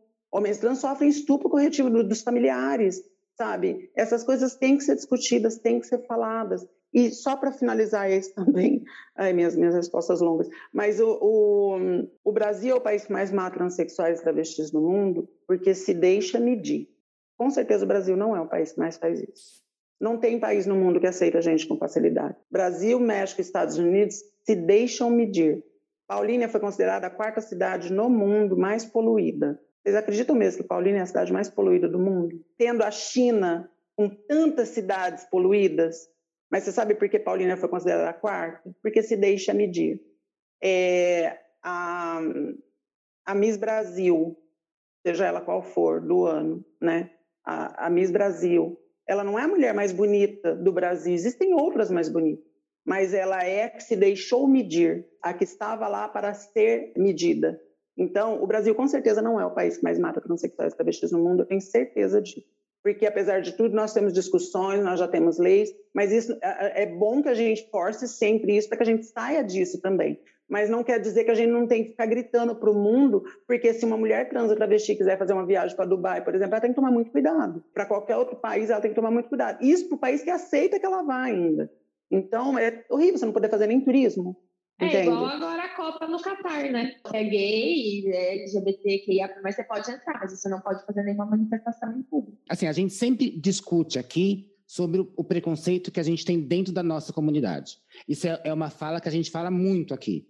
Porque isso incomoda a gente. É Assim, não importa se a gente seja o que for, isso incomoda muito a gente. E tem uma fala do filme Pose, da série Pose, que eu acho que você vai lembrar, que a, a Angel, se não me engano, ela fala assim que mesmo que você seja mulher, dentro da nossa comunidade, você ainda é menos que o homem gay, menos que o homem hétero, menos que o homem cis. Então, tipo, é assim, ela exemplifica muito bem esse, esse preconceito que a gente tem e essa escadinha, né, de quem é melhor do que o outro, e inclusive no nosso meio também. Que gay gosta de fazer preconceito contra lésbica, é, gosta não, né? Faz preconceito, é preconceituoso contra lésbica, quanto travestis e transexuais e todas as outras letras que a gente tem no nosso vale. Eu acho que tudo isso é base da ignorância, eu acho, sabia? É, é do sistema, faz parte do sistema. Eu até faço essa, essa coisa de compreender, ah, é o sistema, criou a gente assim. Mas, poxa, a comunidade gay, eu vou pôr a comunidade gay em especial, que se mostra estudiosa, trabalhadora, o gay se destaca em vários setores, a gente sabe disso, e isso é, é, é, é digno de aplauso, isso é maravilhoso. Então, se destaca também em pesquisar e entender que é esse sistema machista patriarcal ferronho que coloca o gay nessa posição de hegemonia e que faz ele se transformar em, no, é como o Paulo Freire diz mesmo, né? O sonho do, do oprimido é se tornar o opressor. E, e é muito doido porque poderiam ajudar mais, e eu não estou generalizando, tá? Pelo amor de Deus, como vocês estão aqui fazendo a parte de vocês. Mas assim, na, no grande no grande sul é isso. Ajuda, dá apoio, Sabe, imagina, aqui em, em Campinas a parada tem entre 10 até 30 mil, já aconteceu. Imagina essa galera toda se unir e falar, gente, vamos só escutar um minutinho a travesti dizer o problema que ela tem? Vamos só escutar e depois vamos se ajudar? A Casa Sem Preconceito ia estar super ajudada em ver, gente, que eles não têm roupa de frio, não tem comida, a gente tem que estar auxiliando. É, são sete pessoas, tem 10 mil LGBT, sete pessoas e as 10 mil não se unem, mas se unem para defender uma drag que falaram mal na, no, no, Twitter, se unem para defender quem está mais marombado e com o, tanquinho mais em dia. Eu não consigo, não consigo. Não e se unem também para meter o pau dentro da própria comunidade, né? Dentro da própria Eu acho comunidade. Que você talvez tenha acompanhado, a gente teve recentemente o caso do Popovaz, que cometeu suicídio depois de né, não dá para a gente afirmar com certeza nenhuma, a gente sabe que sempre existem outras questões que também estão por trás, mas para quem não está familiarizado aí, nós comentamos aqui no Engole o Cospe, né, sobre o caso do, do marido do Pedro, ai meu Deus, o Pedro HMC, que acabou cometendo o suicídio depois de falas extremamente transfóbicas contra ele, quando vazou um vídeo do marido fazendo sexo com outra pessoa, já dito aqui nesse podcast, que era um sexo extremamente consensual entre os dois do casal, etc, né? Eles tinham um relacionamento aberto, enfim. Mas a pressão que a internet fez sobre o Popó é apontada como a possível causa da, da morte dele, né? E eu acho que encaixa exatamente no que você está falando. É porque é um exemplo muito próximo para mim, por exemplo. Acabou de acontecer, tem duas semanas, três. E, e, o que é triste é que, mesmo eu tendo esse diálogo com vocês, mesmo tendo acontecido isso, é, essa tragédia, mesmo tudo isso não faz a comunidade mudar, sabe? Eu não sei o que exatamente precisa. E isso, a história é longa, a história não é só brasileira. A Marsha P. Johnson, que vocês sabem, ela foi precursora em vários aspectos.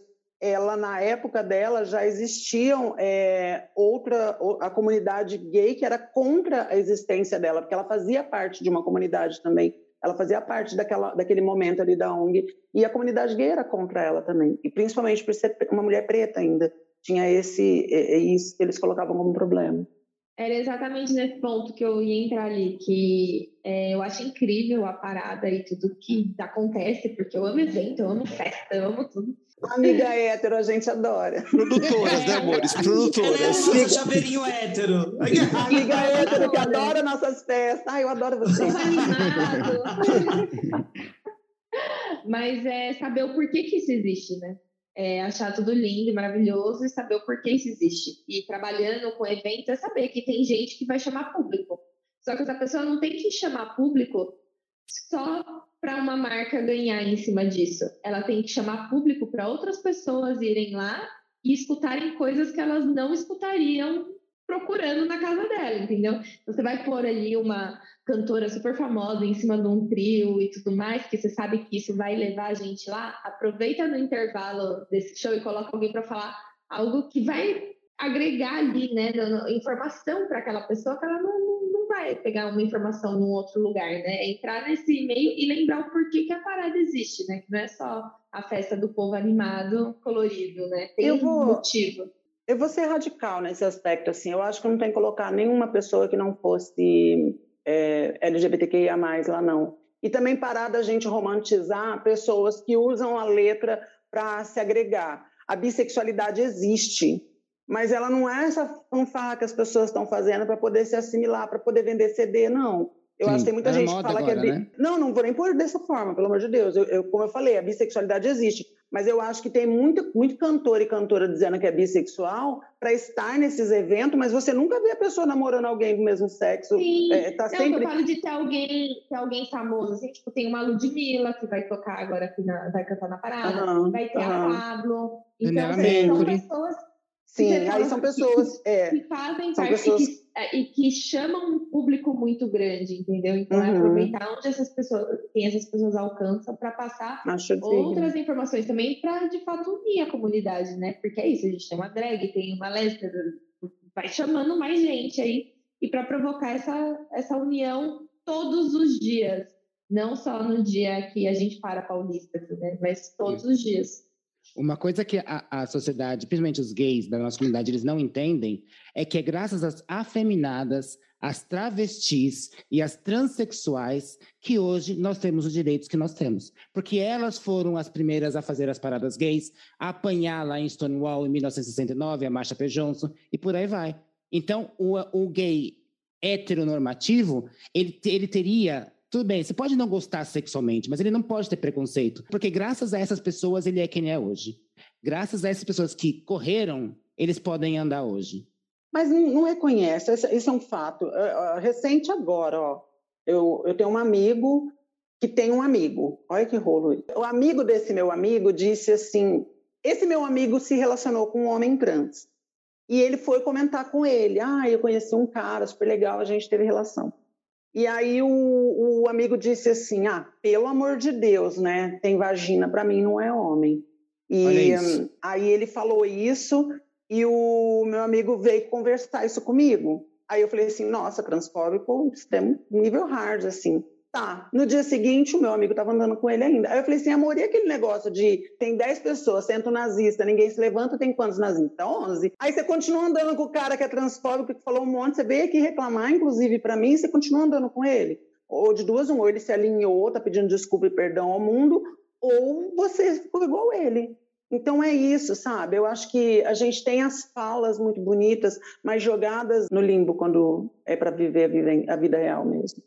Aproveitando aí o que vocês estavam comentando, e, e já estava mesmo dentro do nosso assunto, da própria Lin, né? A Lina Pereira, Lin da Quebrada, que teve aí no BBB uma visibilidade gigantesca, mas, e, e, né, marcas aproveitando a imagem dela, principalmente agora no mês, né, do orgulho, todo mundo atrás dela, nós como nós te amamos, como nós te queremos, etc, etc, etc. Qual foi o evento, o programa, o, o acontecimento, sei lá eu, que a gente ouviu ela sentar e falar sobre algo relacionado à sua transgeneridade, sobre ser uma travesti de verdade, que ela pôde sentar e falar. E principalmente um lugar que fosse fora da bolha, né? Porque as marcas estão aí aproveitando ela torta e direita, né? Mas deixá-la falar a respeito, ninguém quer.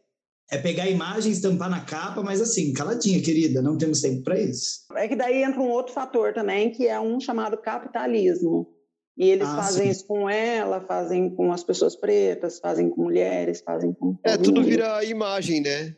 É só Teve uma imagem. entrevista dela que ela fala que ela, se- depois que ela saiu né, do, do Big Brother e tudo mais, ela se sentiu mal, assim, que ela se sentiu muito pequena na imagem dela, porque ela falou assim: eu fui pra lá pra ser a travesti lavando louça, a travesti rindo, a travesti na festa, a travesti brincando, tipo, pra ser eu. E eu vivendo, para as pessoas verem: olha, ela faz coisas também, ela não fala só sobre isso, né? Pra ela ir como Lina. E as pessoas estavam esperando Lin, que é quem ela coloca no palco, é a pessoa raivosa, a pessoa que extravasa, é a que fala. E aí ela falou que quando o Tadeu falou do ela, ela pegou e falou, putz, o assunto é esse, é isso que está acontecendo, tô nessa. E aí ela não tinha referência, porque ela não estava perto dos dela ali, né, da bolha dela, era um monte de gente que ela nunca viu na vida, cada um diferente, cada um do seu jeito. E aí ali ela se Mas é, gente. É. E é muito doido, porque eu vejo assim, ó, na minha cidade tem outras meninas trans, né? A gente tem contato e tudo. Mas o meu, o meu, o minha, minha roda de amigos não tem nenhuma pessoa trans. E às vezes, quando eu vou levantar alguma discussão rela- relacionada, eu, eu tenho uma grande amiga minha, que é irmã mesmo, eu amo ela de paixão. Mas ela fala assim: ai, não, Paula, vamos resolver problemas maiores primeiro. Problemas maiores? Problemas Como assim? maiores. Problemas maiores. Eu falo, aí eu falo, só que ela é muito minha amiga, né? Fala, Ai, não, vamos. Aí eu já começo a debater com ela, né? E ela fala assim: ai, tá vendo? ó, Você é muito. Porque daí eu saio como a raivosa do grupo, sabe? E, eu, e daí fala, ah lá, muito brava, muito não sei o quê. E eu, lógico, eu tenho, eu tenho meu, meu timbre mesmo, Misanubi sabe. Mas, mas tem um porquê também, entende? É isso que as pessoas precisam entender. Existe um porquê, cada um tem seu recorte social. Eu sempre falo assim, ó, pega um palito de fósforo, um isqueiro, qualquer coisa, e queima na pele da pessoa. Uma vez, duas vezes, três vezes, todos os dias, todos os dias. Dia, vai chegar um dia que ela vai ver você só segurando e ela vai gritar com você. É, Você vai falar assim, ai, que mimizenta, eu só tô segurando. Não, você tá só segurando, mas a pele dela tá arregaçada de tanto que ela recebeu queimadura, entende? Então, o que para algumas pessoas é mimimi, vitimismo, aquela frase toda, para nós é, nossa, não aguento mais, tô de saco cheio, sabe? É isso. Tem uma coisa muito no meio gay que fala que as travestis são muito bravas e que vivem na defensiva. Uhum. É lógico Uhum. que elas vivem na defensiva. Ninguém sabe. A gente é morre. lógico que elas vivem. Elas têm, assim, vocês morrem, vocês eh, têm que trabalhar na prostituição porque ninguém dá trabalho para vocês, ninguém quer educar vocês, assim, ninguém dá educação de direito para vocês. Então é lógico que elas têm que ficar na defensiva. E isso que eu acho que tem muitas meninas. Eu queria ter. Eu via a Lina lá dentro do Big Brother, eu falava assim, porque eu conheço a Lina, não é minha amiga, mas eu conheço a Lina aqui fora, e a Lina é uma pessoa como eu, que não deixa passar, ela fala. Só que eu vi que ela estava mais razoável lá dentro. E eu pensei assim, cara, para ela estar se segurando tanto, deve estar sentindo muita dor, porque é horrível você segurar, você não poder falar. Só que ela tinha, ela sabia disso, que se ela falasse, ela ia ser vista como a Lumena foi na temporada passada, entende? Para vocês terem noção, eu entendi até a Lumena muitas vezes, eu entendo a Lina muitas vezes. Então eu pensava assim, coitada, ela está se segurando desse jeito, deve estar sentindo muita dor, porque é doloroso você segurar. Eu escuto algumas, alguns atos de transfobia, muitas vezes eu me coloco, mas muitas vezes eu falo assim, bom, aqui se você abrir a boca, você vai ser apedrejadíssima, então fica quieta e deixa passar. eu ficava aflita, porque eu falava, nossa, eu queria estar lá pra estar falando assim, não, tá tudo bem com você, sabe? Pegar na mãozinha assim e falar assim, olha, tá tudo bem. Ela foi tá bem. maravilhosa. E, e pros outros falar, cala a boca, sabe? É. Eu olhava ela quem foi em volta e falava, maravilhosa. gente, essas amigas não é amiga, não. Porque eu apertaria um botão, apertaria uma cadeira na cabeça de alguém, eu viraria a mesa, eu afogaria. Ou eu já tinha feito muita coisa, eu tinha saído ali expulsa presa. Eu, eu falo, né? Não sei, de repente. Mas eu acho que depois que ela veio para cá também, fora da casa, eu acho que ela. Porque daí tem o, o lado Lina artista. Quando você é artista, você assina um contrato de 50%, sua imagem não pertence mais a você. Então, o nome Lina é parte dela, parte não é mais dela. Então, ela tem que medir sim o que fala agora, porque senão ela perde contratos que já estão assinados, já estão pagos, e aí é um problema, né? Então, eu acho que você perde um pouco, 50% da sua essência você acaba perdendo depois. Mas o que ela fez, de, só o fato dela estar ali no Big Brother e falar que é uma Nossa. travesti. Uma mim já- travesti, o que muda muito, O que muda até enxergar então não- chegou, né? Sim. chegar assim, porque até então tínhamos Ariadna, que se identificava trans, e a Ariadna já entrou em 2011, é entendível. A Ariadna entrou com a problemática de não dizer que era trans, né? E na época, volta a falar, é entendível, porque não vou aqui é, é, dizer que a Ariadna fez errado, fez errado. Mas, mas assim, para a época, ninguém tinha o conhecimento, né? Ela não tinha esse discurso ainda. Hoje ela tem, se você conversar com a Ariadna hoje, você vê o discurso dela, ela entende. Mas a Lina já entrou forte com sou travesti. E isso, para quem é travesti, vocês não têm noção. Porque além de ser travesti, ela é uma mulher preta. Então, vocês não têm noção do poder que isso tinha aqui fora. Eu tenho um vídeo que eu acho que deve estar no, está no meu Instagram. A hora que ela entra, gente, eu não consigo controlar. Eu grito, eu uivo, eu choro, porque tem um poder muito grande para gente isso. A gente está cansado de ver gays representando a gente, pessoas que não são travestis nos representando, as pessoas usando outras imagens que não são a nossa para nos representar. E quando você vê alguém que realmente representa, não tem palavra. Eu acho que até representando, assim, quando a gente fala em representar papéis, né? Porque mesmo na mídia, às você tem um papel que é de uma trans que você dá para um ator cis hétero até, né? Como aconteceu Sim. no Carandiru há muito tempo atrás. E você sabe acho... que a menina se, é, é, não se matou, né? Mas ela foi definhando aos poucos. Sim, eu, eu soube da história. Quem não sabe, esse, é, para quem não sabe, esse papel era para Thelma Lee. Ela já tinha feito todos os estudos, era dela o papel. Aí, nos últimos minutos, tira, minutos, modo de dizer, tiraram ela para colocar o Rodrigo Santoro, porque ele estava recém americanizado lá, então acharam que seria bom para a venda do filme. E ela foi, voltou para casa, não conseguiu mais fazer nada e foi definhando, e infelizmente veio a hora. Ai, eu tô vendo que vocês vão me matar com a minha dica de drag, oh. mas eu vou, eu vou oh. continuar. hum, meu Deus. Tá. Bom, eu acho que a gente pode ir encaminhando para o final, não porque a discussão tenha acabado, mas porque, né, infelizmente, a gente tem, tem um tempo aí para percorrer e, obviamente, a gente consegue perceber que esse, essa é a ponta da ponta da ponta da ponta da ponta da ponta da ponta da ponta da ponta do iceberg sobre o que nós podemos falar. Inclusive, vamos e queremos, né? Mas eu queria falar também, Paulo, agora com você sobre positividade, coisas boas, né? Porque a gente sempre, quando vai falar, de maneira geral, né? Cada realidade da sigla LGBTQIAP+, a gente sempre acaba focando muito na questão do preconceito, da dor, na questão das dificuldades que nós vivemos, de tudo aquilo que nos atravessa da pior maneira possível, que é muita coisa. E como esse sofrimento é muito latente em nós, a gente precisa falar sobre ele, inclusive para sobreviver. Porque se a gente se cala, a gente não consegue seguir, né?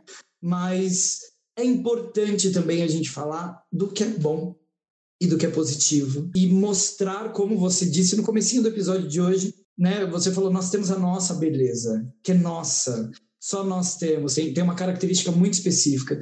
E eu acho que é importante falar sobre essas belezas, eu acho que ela é plural.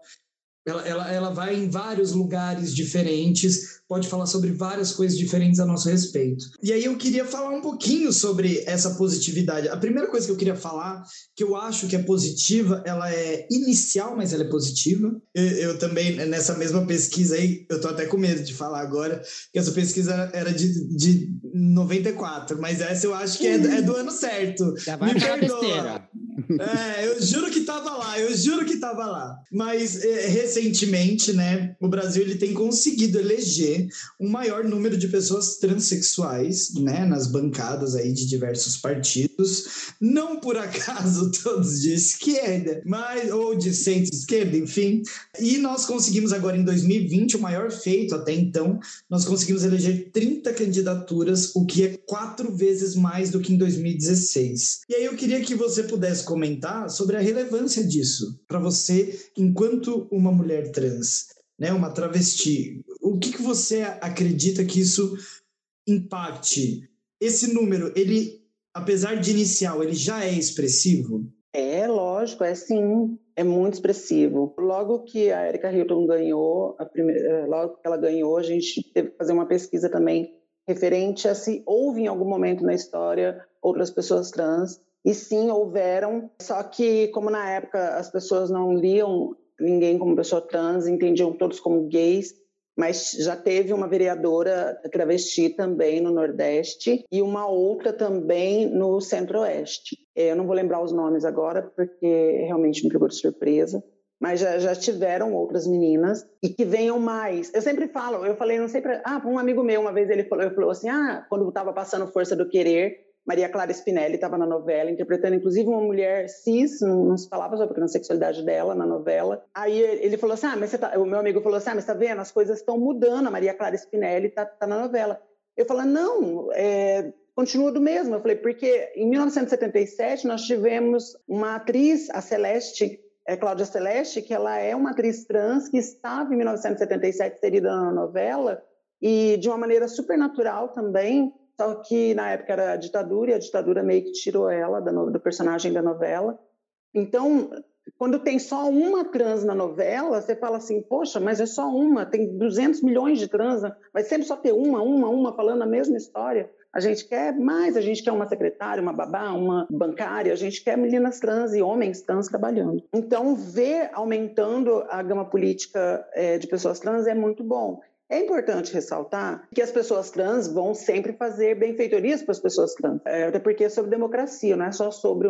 Eu sempre falo que eu não quero uma bancada evangélica, mas eu também não quero uma bancada gay.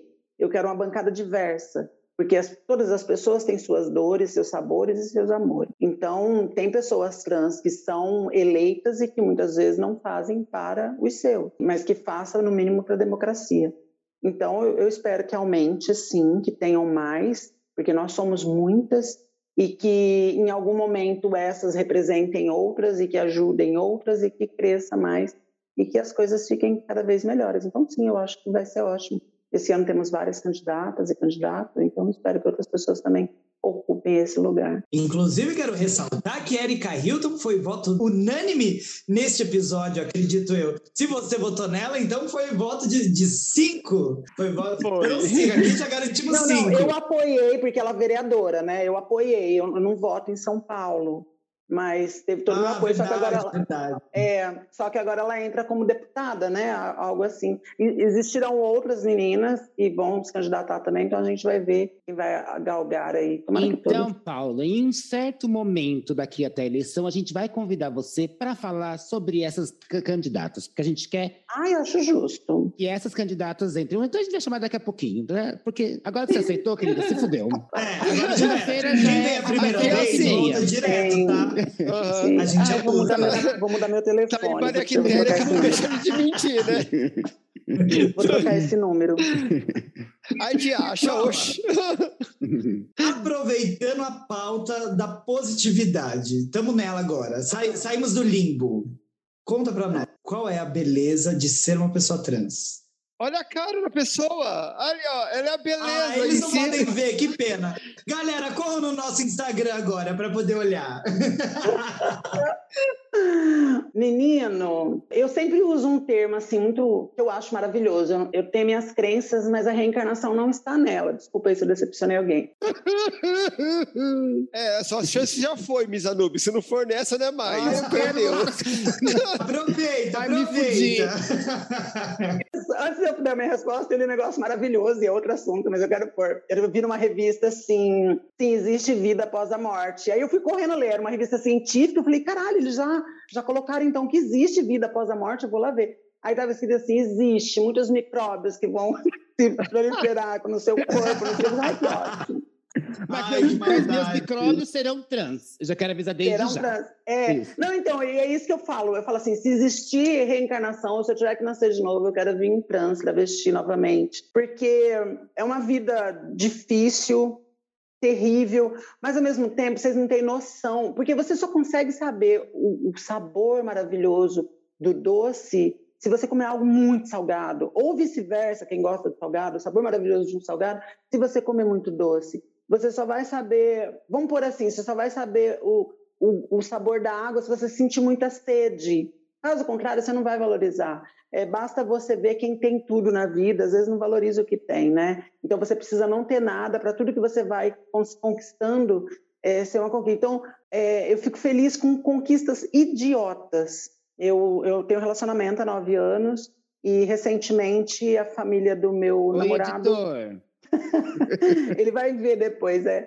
Eles me convidaram para um acampamento em Joanópolis, acho que é a maior cachoeira aqui do estado de São Paulo. É a terra do é lobisomem, é toma cuidado, fia. Isso, isso, isso mesmo, isso mesmo. E aí nós fomos, ficamos três dias acampando, aí eram barracas assim, no meio do mato real, assim, lugar lindo. Vocês não têm noção o poder que isso teve na minha vida, assim. Parece bobo se eu falar, talvez para onde vocês já se relacionam, é, tá tudo bem. Mas para mim foi poderoso porque eu estava lá com o meu cunhado, a minha cunhada, os filhos, os sobrinhos me chamando de tia.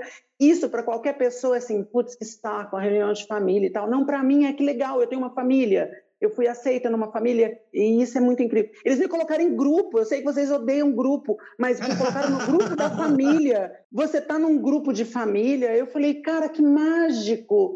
Só que isso só é mágico para mim porque me foi tirado isso da vida, de ter uma, uma relação com família. Então, ter família é algo mágico para mim, entende? É, é o mínimo para outras pessoas falar assim, ai, que saco, hoje tem reunião de família, vou lá. Eu não, eu me arrumo, eu me produzo, é um evento para mim, quando eu tenho que jantar ou almoçar na casa da minha cunhada. Porque lá vai ser aquele momento assim, olha, sou aceita, estou feliz. E isso só me é proporcionado porque eu sou trans. Se eu fosse uma mulher cis ou um homem cis, hétero, talvez isso para mim seria um dia chato, um domingo chato. Então, se eu vier, se eu for ter outras vidas, eu quero que seja trans sempre, me poder valorizar essas pequenas coisas, que eu morro de medo de perder a essência de valorizar o mínimo. A minha terapeuta, ela sempre fala, a gente tem que saber valorizar os momentos ruins que você passou, porque só assim você vai reconhecer o quão bons são os, os momentos bons.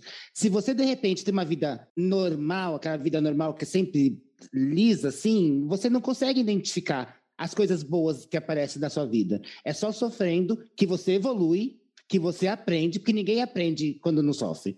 É só a partir do sofrimento que a gente cria algo bonito, seja a gente ou não. E assim a gente sabe reconhecer as pequenas coisas muito boas da vida que acontecem. Ai, fui tão bonita agora, gente. Você foi sábia, bonita já é outra coisa. Eu fui bonita e sábia, querida. Para com isso.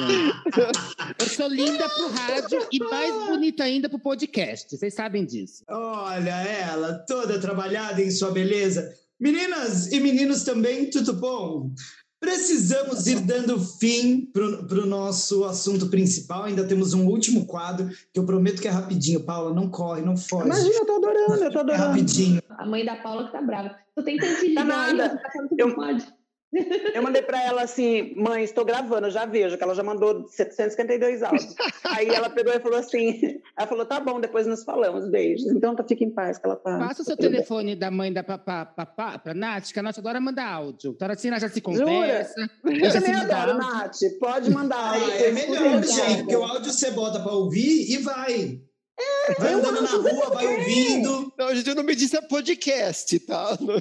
Ai, Não, mas ó, eu não queria deixar a Paula sair, porque assim, logo no comecinho, a- acho que a gente não gravou isso, mas ela puxou a nossa orelha, porque as perguntas são sempre as mesmas, quando a gente chama a- uma trans no mês da- do, do orgulho. Então, eu gostaria que a Paula agora respondesse pra gente aquela pergunta que ela gostaria que alguém perguntasse, mas que nunca perguntam. O que, o, qual, Qual é seu signo? Ah, Ares, se alguém quiser ir embora. Ares linda, como Ares. sempre, gente. Ares, o melhor signo do mundo. Não, mas qual é o ascendente? Ares eu tô aceitando, mas qual é o ascendente? Escorpião. Ah, Ai, Jesus. Aí, aí, foda. vamos ser amiga, mais íntima. Eu sou, Mas, olha, eu ó, sou eu tenho- em aquário, viu? Dá certo. Eu tenho, uma de- eu tenho uma defesa sobre Ares. A gente compra briga de amigo, a gente é amigo para sempre. A gente atravessa a rua para dar na cara dos outros, a gente atravessa a rua para dar na cara dos outros. Mas a gente faz isso com amor. É um- é- somos uns briguentos amorosos. Só para confirmar, eu e a Paula somos amigos há 23 anos. Meu Ah, Deus do céu. Mas ela há de se livrar desse mal, não tem problema. Não, o pior, o pior foi a Nath no fundo. Ai, verdade. Ai, Nath. Mas, alguém derruba a Nath nessa chamada. Aí só não derruba porque o Ai, som é dela. né? Se ela cair, para a gravação. A ideia era me deixar para baixo, é isso, obrigada. É- essa é a nossa vida sempre, viu, Paula? Vai acostumando. A Nath Ai, na chamada é Deus, isso, é humilhação. Eu acho que isso é até uma coisa que vocês podem puxar, não para mim, né? Que eu, eu sei que daqui a pouco está acabando, mas é sobre etarismo também, né? Pessoas trans também estão envelhecendo e o etarismo ele, ele nos pega também, porque ainda tem isso.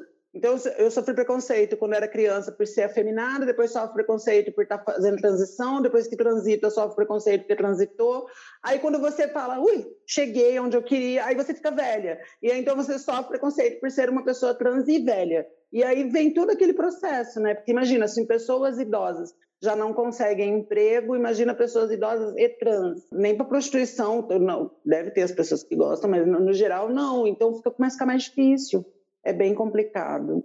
E sobre a positividade, né, que estava sendo citada agora, e aí eu tenho que repetir aquilo que eu falei antes, porque vocês estavam falando da o que a Lúdica falou antes. A positividade, ela também tem essa calmaria de não ser uma coisa romantizada, porque tem coisas positivas. Eu quero nascer trans, como eu disse novamente, pelas lutas em si. Mas eu estou falando sobre a minha vivência. Talvez uma menina trans ou travesti está escutando essa, isso agora e falar assim: ah, tá falando isso, querida, porque você teve todas as, essas acessibilidades que você tem. Mas e se você não tivesse? Você ia querer nascer trans, travesti novamente? Fica essa pergunta. Então, sempre que eu estiver falando alguma coisa, é sobre a minha vivência porque eu sei que tem meninas que estão, pelo amor de Deus, pedindo para nascer um homem hétero cis normativo, porque é muito mais simples e muito mais fácil no, no, mundo atualmente. Você só tem que chegar em casa e alguém vai estar com a sua cerveja para você, e você só máximo vai ter que trocar uma lâmpada.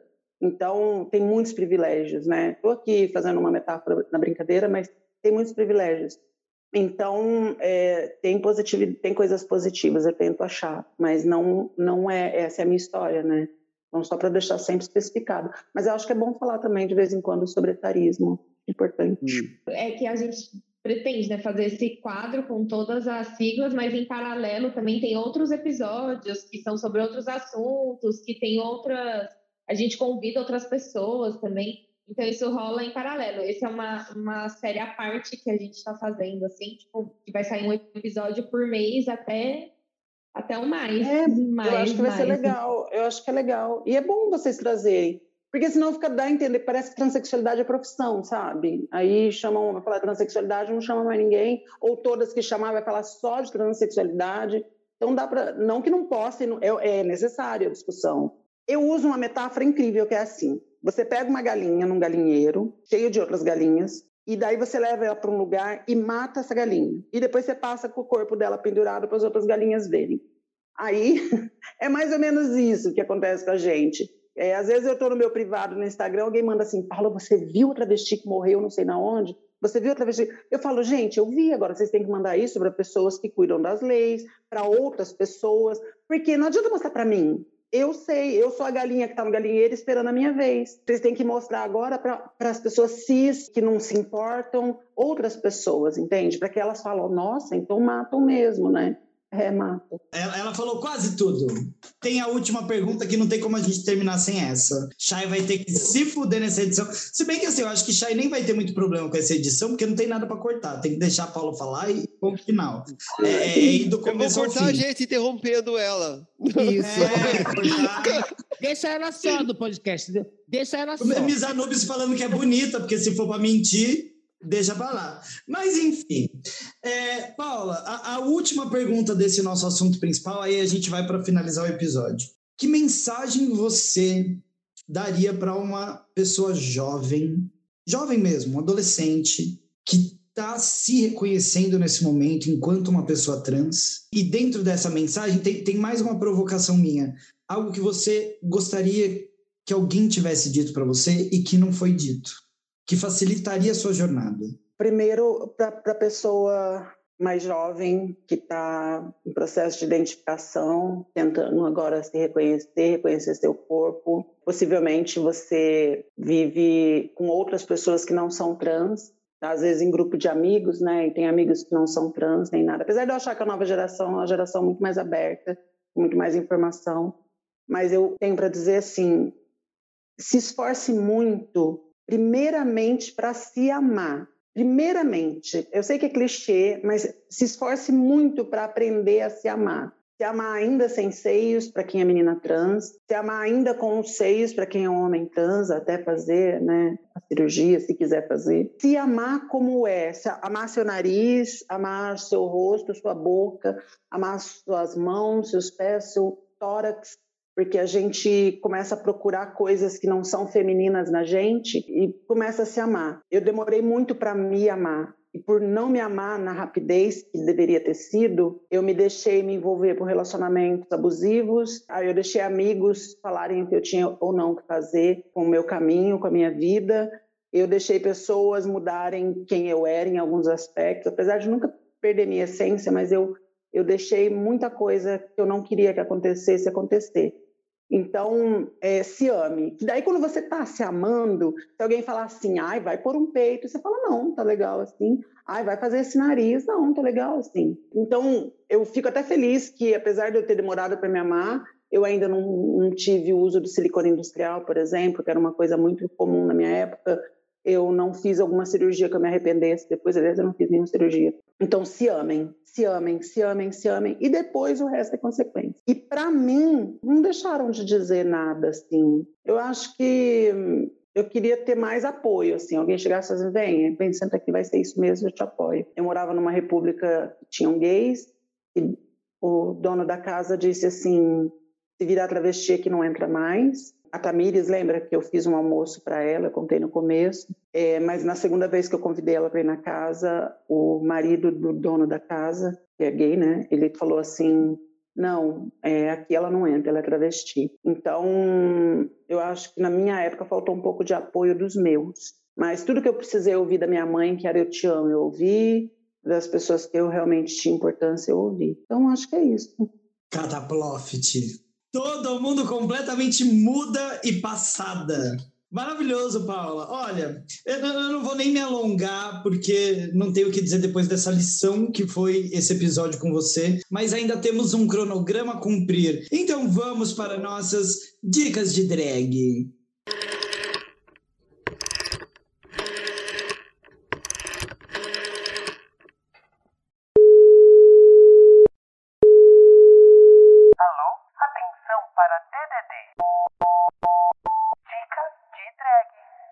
Chegamos então no nosso quadro Dicas de Drag. Miss Anubis, o que é esse quadro, Miss Anubis? Esse quadro, dona Lúdica, é o quadro onde nós, drags e convidadas, indicamos algo, uma série, um filme, um podcast, um canal, um perfil que possa ter a ver com o tema da noite ou não, como a dona Lúdica faz sempre. Porque ela não tem tempo de pesquisar e não pesquisa. Então, esse é o quadro Dicas de Drag.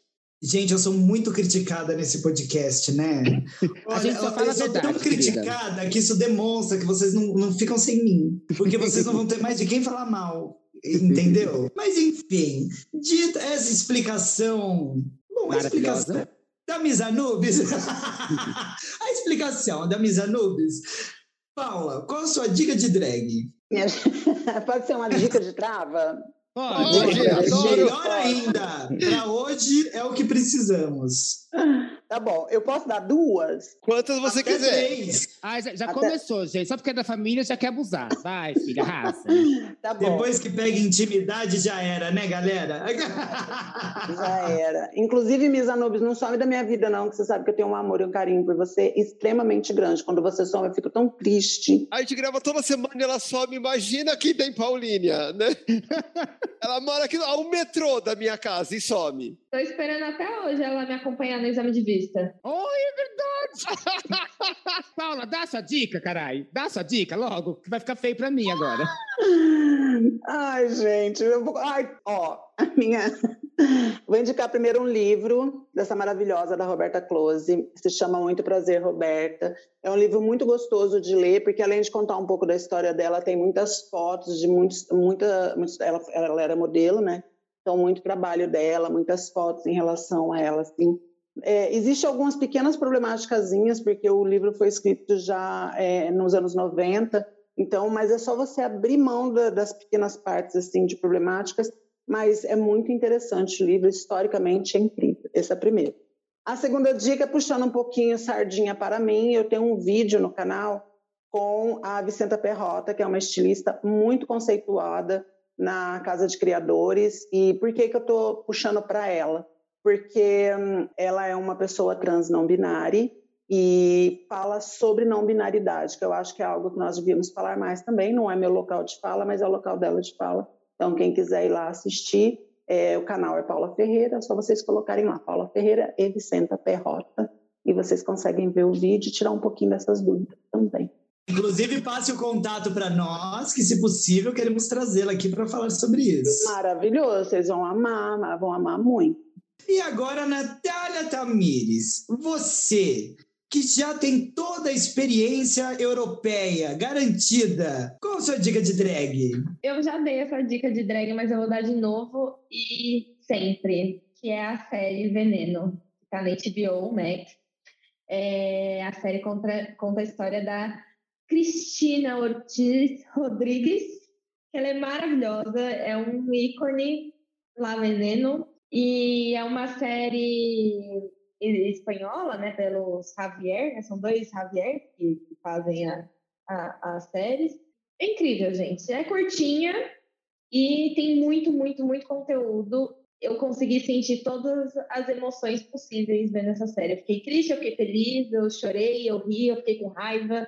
Eu parei o episódio porque comecei a ficar ansiosa. Tudo acontece. E aí, para mim, isso é muito significativo, porque né? Não é tudo que mexe comigo dessa, dessa forma. E então é, eu não quero ficar falando muito, porque senão eu vou contar tudo. E, enfim, assistam. Bom, vamos então agora para a dica de Misa Nubes. Oh, Obrigado, Shy Morningwood. Ai, gente. gente, eu vou dar uma dica controversa. Né? Porque... Ai, lá, vem. vem ela com as palhaçadas dela, lá vem. Ai, eu, eu sempre causo aqui nesse podcast, Paula. É assim, gente. Tem, mantenho a, a, cabeça, a mente aberta e guardem as facas no começo. Eu vou explicar o porquê eu estou indicando esse filme. Esse filme, a gente tem que lembrar que ele foi feito em 2005. Meu Deus, aonde... Cinderela Baiana. Não, não, não dá essa dica, filha. Ai, eu acho que é de 99, né? Não, Cinderela Baiana. Esse filme, assim, ele é um filme de Hollywood que foi nominado a Oscar. E ele tem uma problemática que vocês já vão identificar rapidinho. Mas a gente tem que ver no contexto que ele foi lançado. Quando ele foi lançado, eu acho que a história é uma história muito bonita, que é o filme Transamérica. Eu vi esse filme quando lançou. Ele é a trans, que é a Bria, ela é, é uma mulher transexual. Ela é interpretada por uma mulher cis, eu sei. Hoje é muito errado, o filme seria cancelado. Mas eu acho que naquela época não tinha outra maneira desse filme sair. E eu acho que ele foi bom. É um filme que conta a história dela quando ela está prestes a fazer a reassignação de sexo.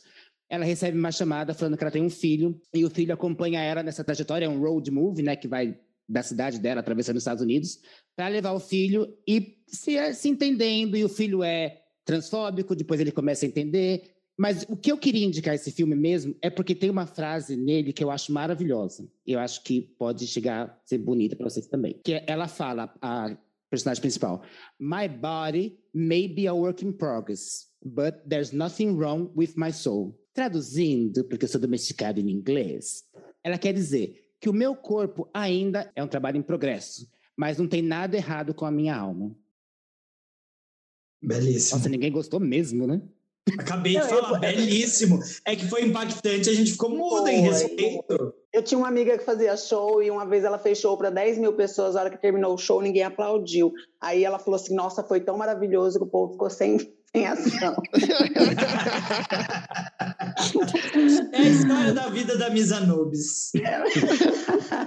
então, mas deixa eu te falar: o problema do filme, eu concordo com você sobre na época não tinha muito o que fazer, mas eu acho que o problema vai um pouco, um pouco além eles tinham que colocar uma mulher trans que antes da adequação ela teve que fazer um filho, uma mulher cis. Parece que é uma necessidade muito grande de mulheres estarem se relacionando sexualmente para o filme ser aceito. É uma coisa, a problemática foi muito maior assim.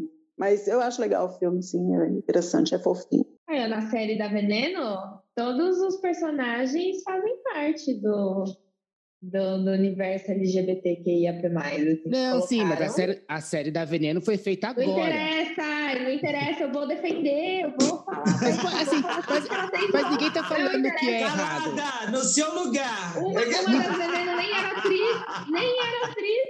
Mas ninguém está falando mal da Veneno, ninguém tá falando mal da Veneno. A gente está falando que foram duas coisas criadas e como o livro da, da Roberta Close. Foi criado em um tempo onde tem certas problemáticas. Eu entendi, mas eu só quero dizer que a minha dica não tem problemática. Assim, só queria deixar isso. tá bom, eu vou indicar série pose, tá? Tem sim. série pose, que tem muita gente transexual e muita gente gay atuando. Pronto, a, a dica da Nath tem a problemática de que ela entregou, que ela não fez a lição de casa, não precisou de uma dica de drag e repetiu uma que ela já deu. Repetiu a que já tinha. Você tá vendo, Paula? O pessoal daqui, eu acho que esse mundo gay, eles não têm, eles não têm empatia. Entendeu? Eles não sabem aceitar as diferenças. Entendeu? Eles ficam criticando gente da própria comunidade. Inclusive a Tá nossa vendo? cota, que nem devia falar, porque é hétero, Que horror. e branca e fica criticando a gente. que horror. Gente, Ai, credo, que baixaria. Façam mais. Então vamos para a voz da razão deste podcast. Shai Morningwood. A, a minha dica é o programa Transmissão, que vai ao ar pela TV Brasil, mas quem tem Globoplay consegue assistir também, comandado pela Linda Quebrada e pela Jupe do Bairro. E é legal, assim, porque ela tem muito a ver com o que a gente estava comentando aqui agora há pouco, né? São trans, mas que elas não, elas não se prendem à pauta trans, elas falam de diversos assuntos, às vezes do mundinho, né, do, do nosso vale da sigla, e às vezes de coisas, assim, totalmente genéricas, trazem convidadas também, convidadas muito interessantes. Elas já entrevistaram a Judith Butler, que eu acho que foi o melhor episódio que elas fizeram. E tá todo lá na Globoplay para vocês assistirem. E quem tiver o acesso ao canal Brasil, é toda quarta à meia-noite. Eu gostei da dica. Antes da pornô chanchada, né? Porque o Canal Brasil sempre tem a pornô chanchada. Oi. É, é, é um pouquinho antes da pornô chanchada. Daí já, já, já assiste lá os pornô e fala assim: ai, mãe, eu esqueci ligado na TV, eu não queria estar assistindo isso. Gente, mas tem uns, uns que são interessantes. Eu vi um uma vez lá que era do Batman, o Batman brasileiro, achei maravilhoso. Tudo por Deus. E a sua dica, Lúdica? Quero indicar para vocês o filme A Morte e Vida de Marsha P. Johnson, que está disponível agora na Netflix, né? É um documentário e esse documentário retrata todas as passagens da vida dela, inclusive vai falar sobre a famosa passagem de Stonewall, que é o momento que deixou ela conhecida na história, né?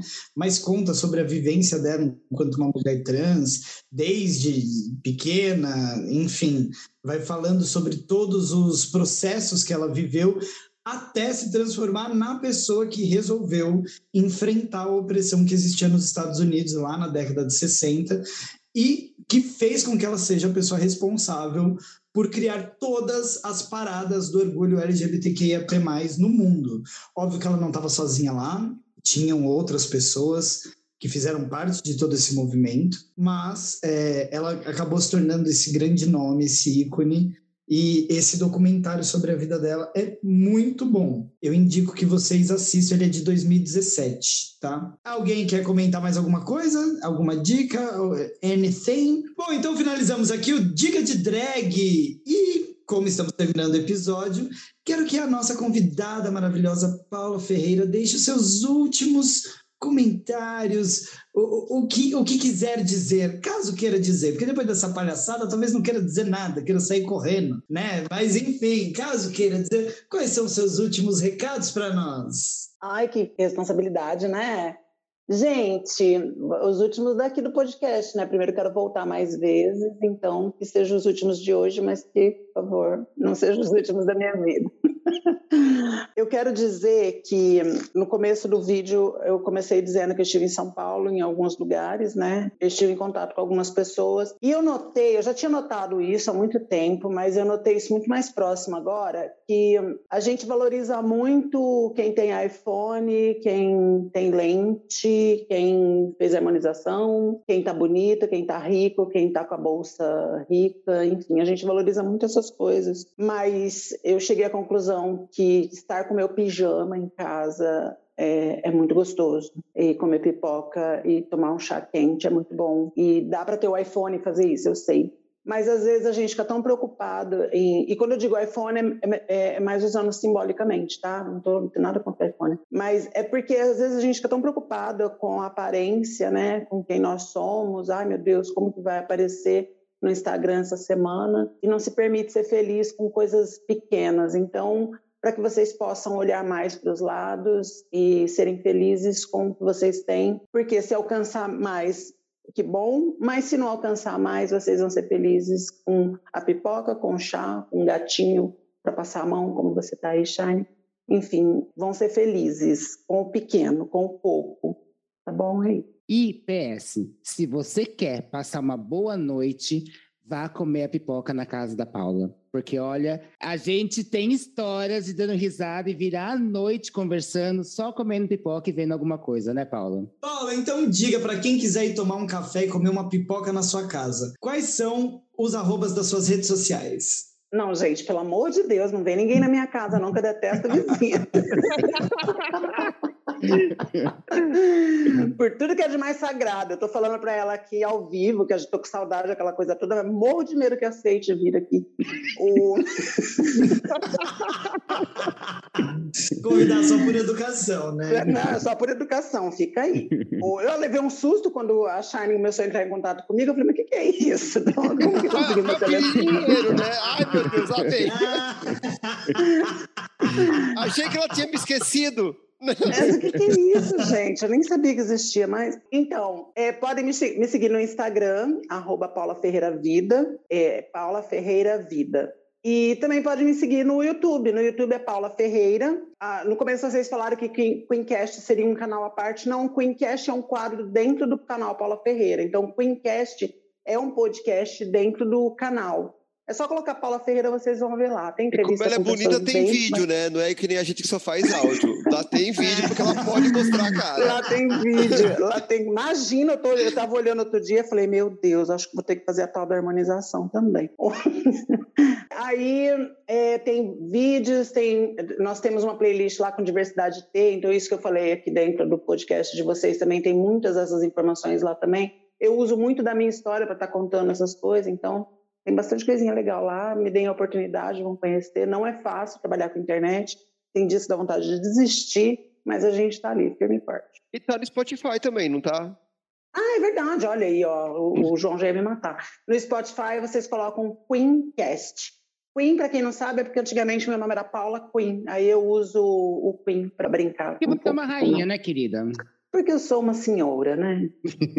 Dito isso, quais são as redes sociais de Natália Tamires? E as redes sociais, que é uma só, que é o Instagram, é arroba Natália Tamires. Tem trabalho, cachorro e gato. É isso. Mesa Nubes.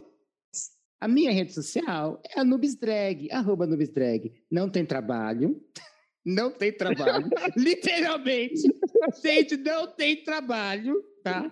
não tem a bicha, gente. Inclusive, mandem jobs. É. Mandem, não, já mando Pix já diretamente, que eu tô cansado de trabalhar. É, não tem gato, mas tem eu, bonita. É isso, no Instagram e no Twitter. E Shy Morning Wood. As minhas redes são Instagram, arroba Shy e a mesma arroba Shine Underline Morningwood no Twitter. No Instagram pra ser bonita, no Twitter pra falar mal da vida. E por sinal, a vida tá tão fodida que eu tô mais no Twitter do que no Instagram, mas tudo bem. E eu sei que ninguém quer saber porque estão todas exaustas, mas quem quiser me encontrar, basta me seguir no arroba Show da Lúdica. Lúdica tanto no Instagram quanto no TikTok. Lúdica com YKAH. Sim, KH. Não faça essa piada. A vida já fez. E agora, Natália Tamires, conte como que o nosso público pode encontrar o arroba do nosso Instagram do podcast. Você pode encontrar no Linktree.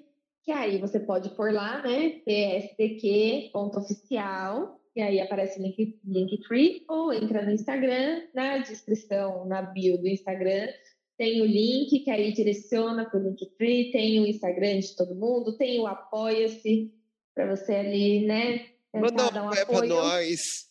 Tão penosa aqui, gente. Gente, a gente não está pedindo, a gente está implorando. Pelo amor de Deus. Muito bem, então podemos. Também... Calma, que eu acabei de falar. Ah, eu achei que você acabou, você deu uma pausa tão grande. Aqui a gente é galera de teatro. É galera de teatro. Querida. Fez barriga, a gente vai com o texto. Pausa é gay interrupt, é gays interrupt, né? Tem, tem... É. Prova viva disso. Gay interrupt. Olha, é sério, ó, ó, profissional aqui, gente. Eu, eu demorei muito para chegar nesse estado. Coitada. É, tem o Linktree, que tem é, o Spotify, também dá acesso ao Anchor. E aí você tá ouvindo na sua plataforma que seu amiguinho não tem a mesma plataforma que você, você pode indicar em outra, porque não é todo mundo que escuta o Spotify, né? Então estamos em diversas outras plataformas também que você pode indicar para amiguinhos. Quais são elas? Mercado. Dá exemplos aí. Tá na Amazon. Eu vou falar todas aqui, que eu tô com o negócio aberto. Agora você Google, me né? Estamos no Ó. Google também, né? Agora vai fazer o no- Woman's Planning. Woman's Planning agora. Woman's Planning. É, então, que o negócio parou aqui no meu grande tobinha, né? Porque tava aberto aqui, não tá aparecendo. e temos É mais eu- uma. Aqui, achei, achei. Ó, estamos no Spotify, no Apple Podcast, no Amazon, no Web... Ah, não, aqui é o outro negócio. Ah, gente, a gente tá em vários lugares, procura A gente aí. tá que é- na é sopa, né, querida? A gente tá É, em todo a gente lugar. só não tá no Deezer, porque ele não, na plataforma aqui não, não vai pra lá, porque de resto a gente tá em tudo que é possível. Após essa confusão que significa que deu, posso encerrar? Tá contigo. Então vamos lá. Bom, obviamente eu quero agradecer a presença de Paula Ferreira. Muito obrigado por ter aceitado o nosso convite, por estar conosco hoje, sua maravilhosidade. E quero agradecer a todos vocês que ficaram aqui ouvindo mais este episódio até o final. Eu vi que Paula quer dizer alguma coisa, pode falar. Não, eu ia só comentar se alguém pode devolver meu filho, que eu se- alguém sequestrou para que eu participasse aqui do programa. O seu Espera filho terminar será devo- primeiro. Ele será É, devolvido será assim de- que... te- é. Na esquina da sua casa, você tem que chegar sozinha, não pode avisar a polícia, entendeu?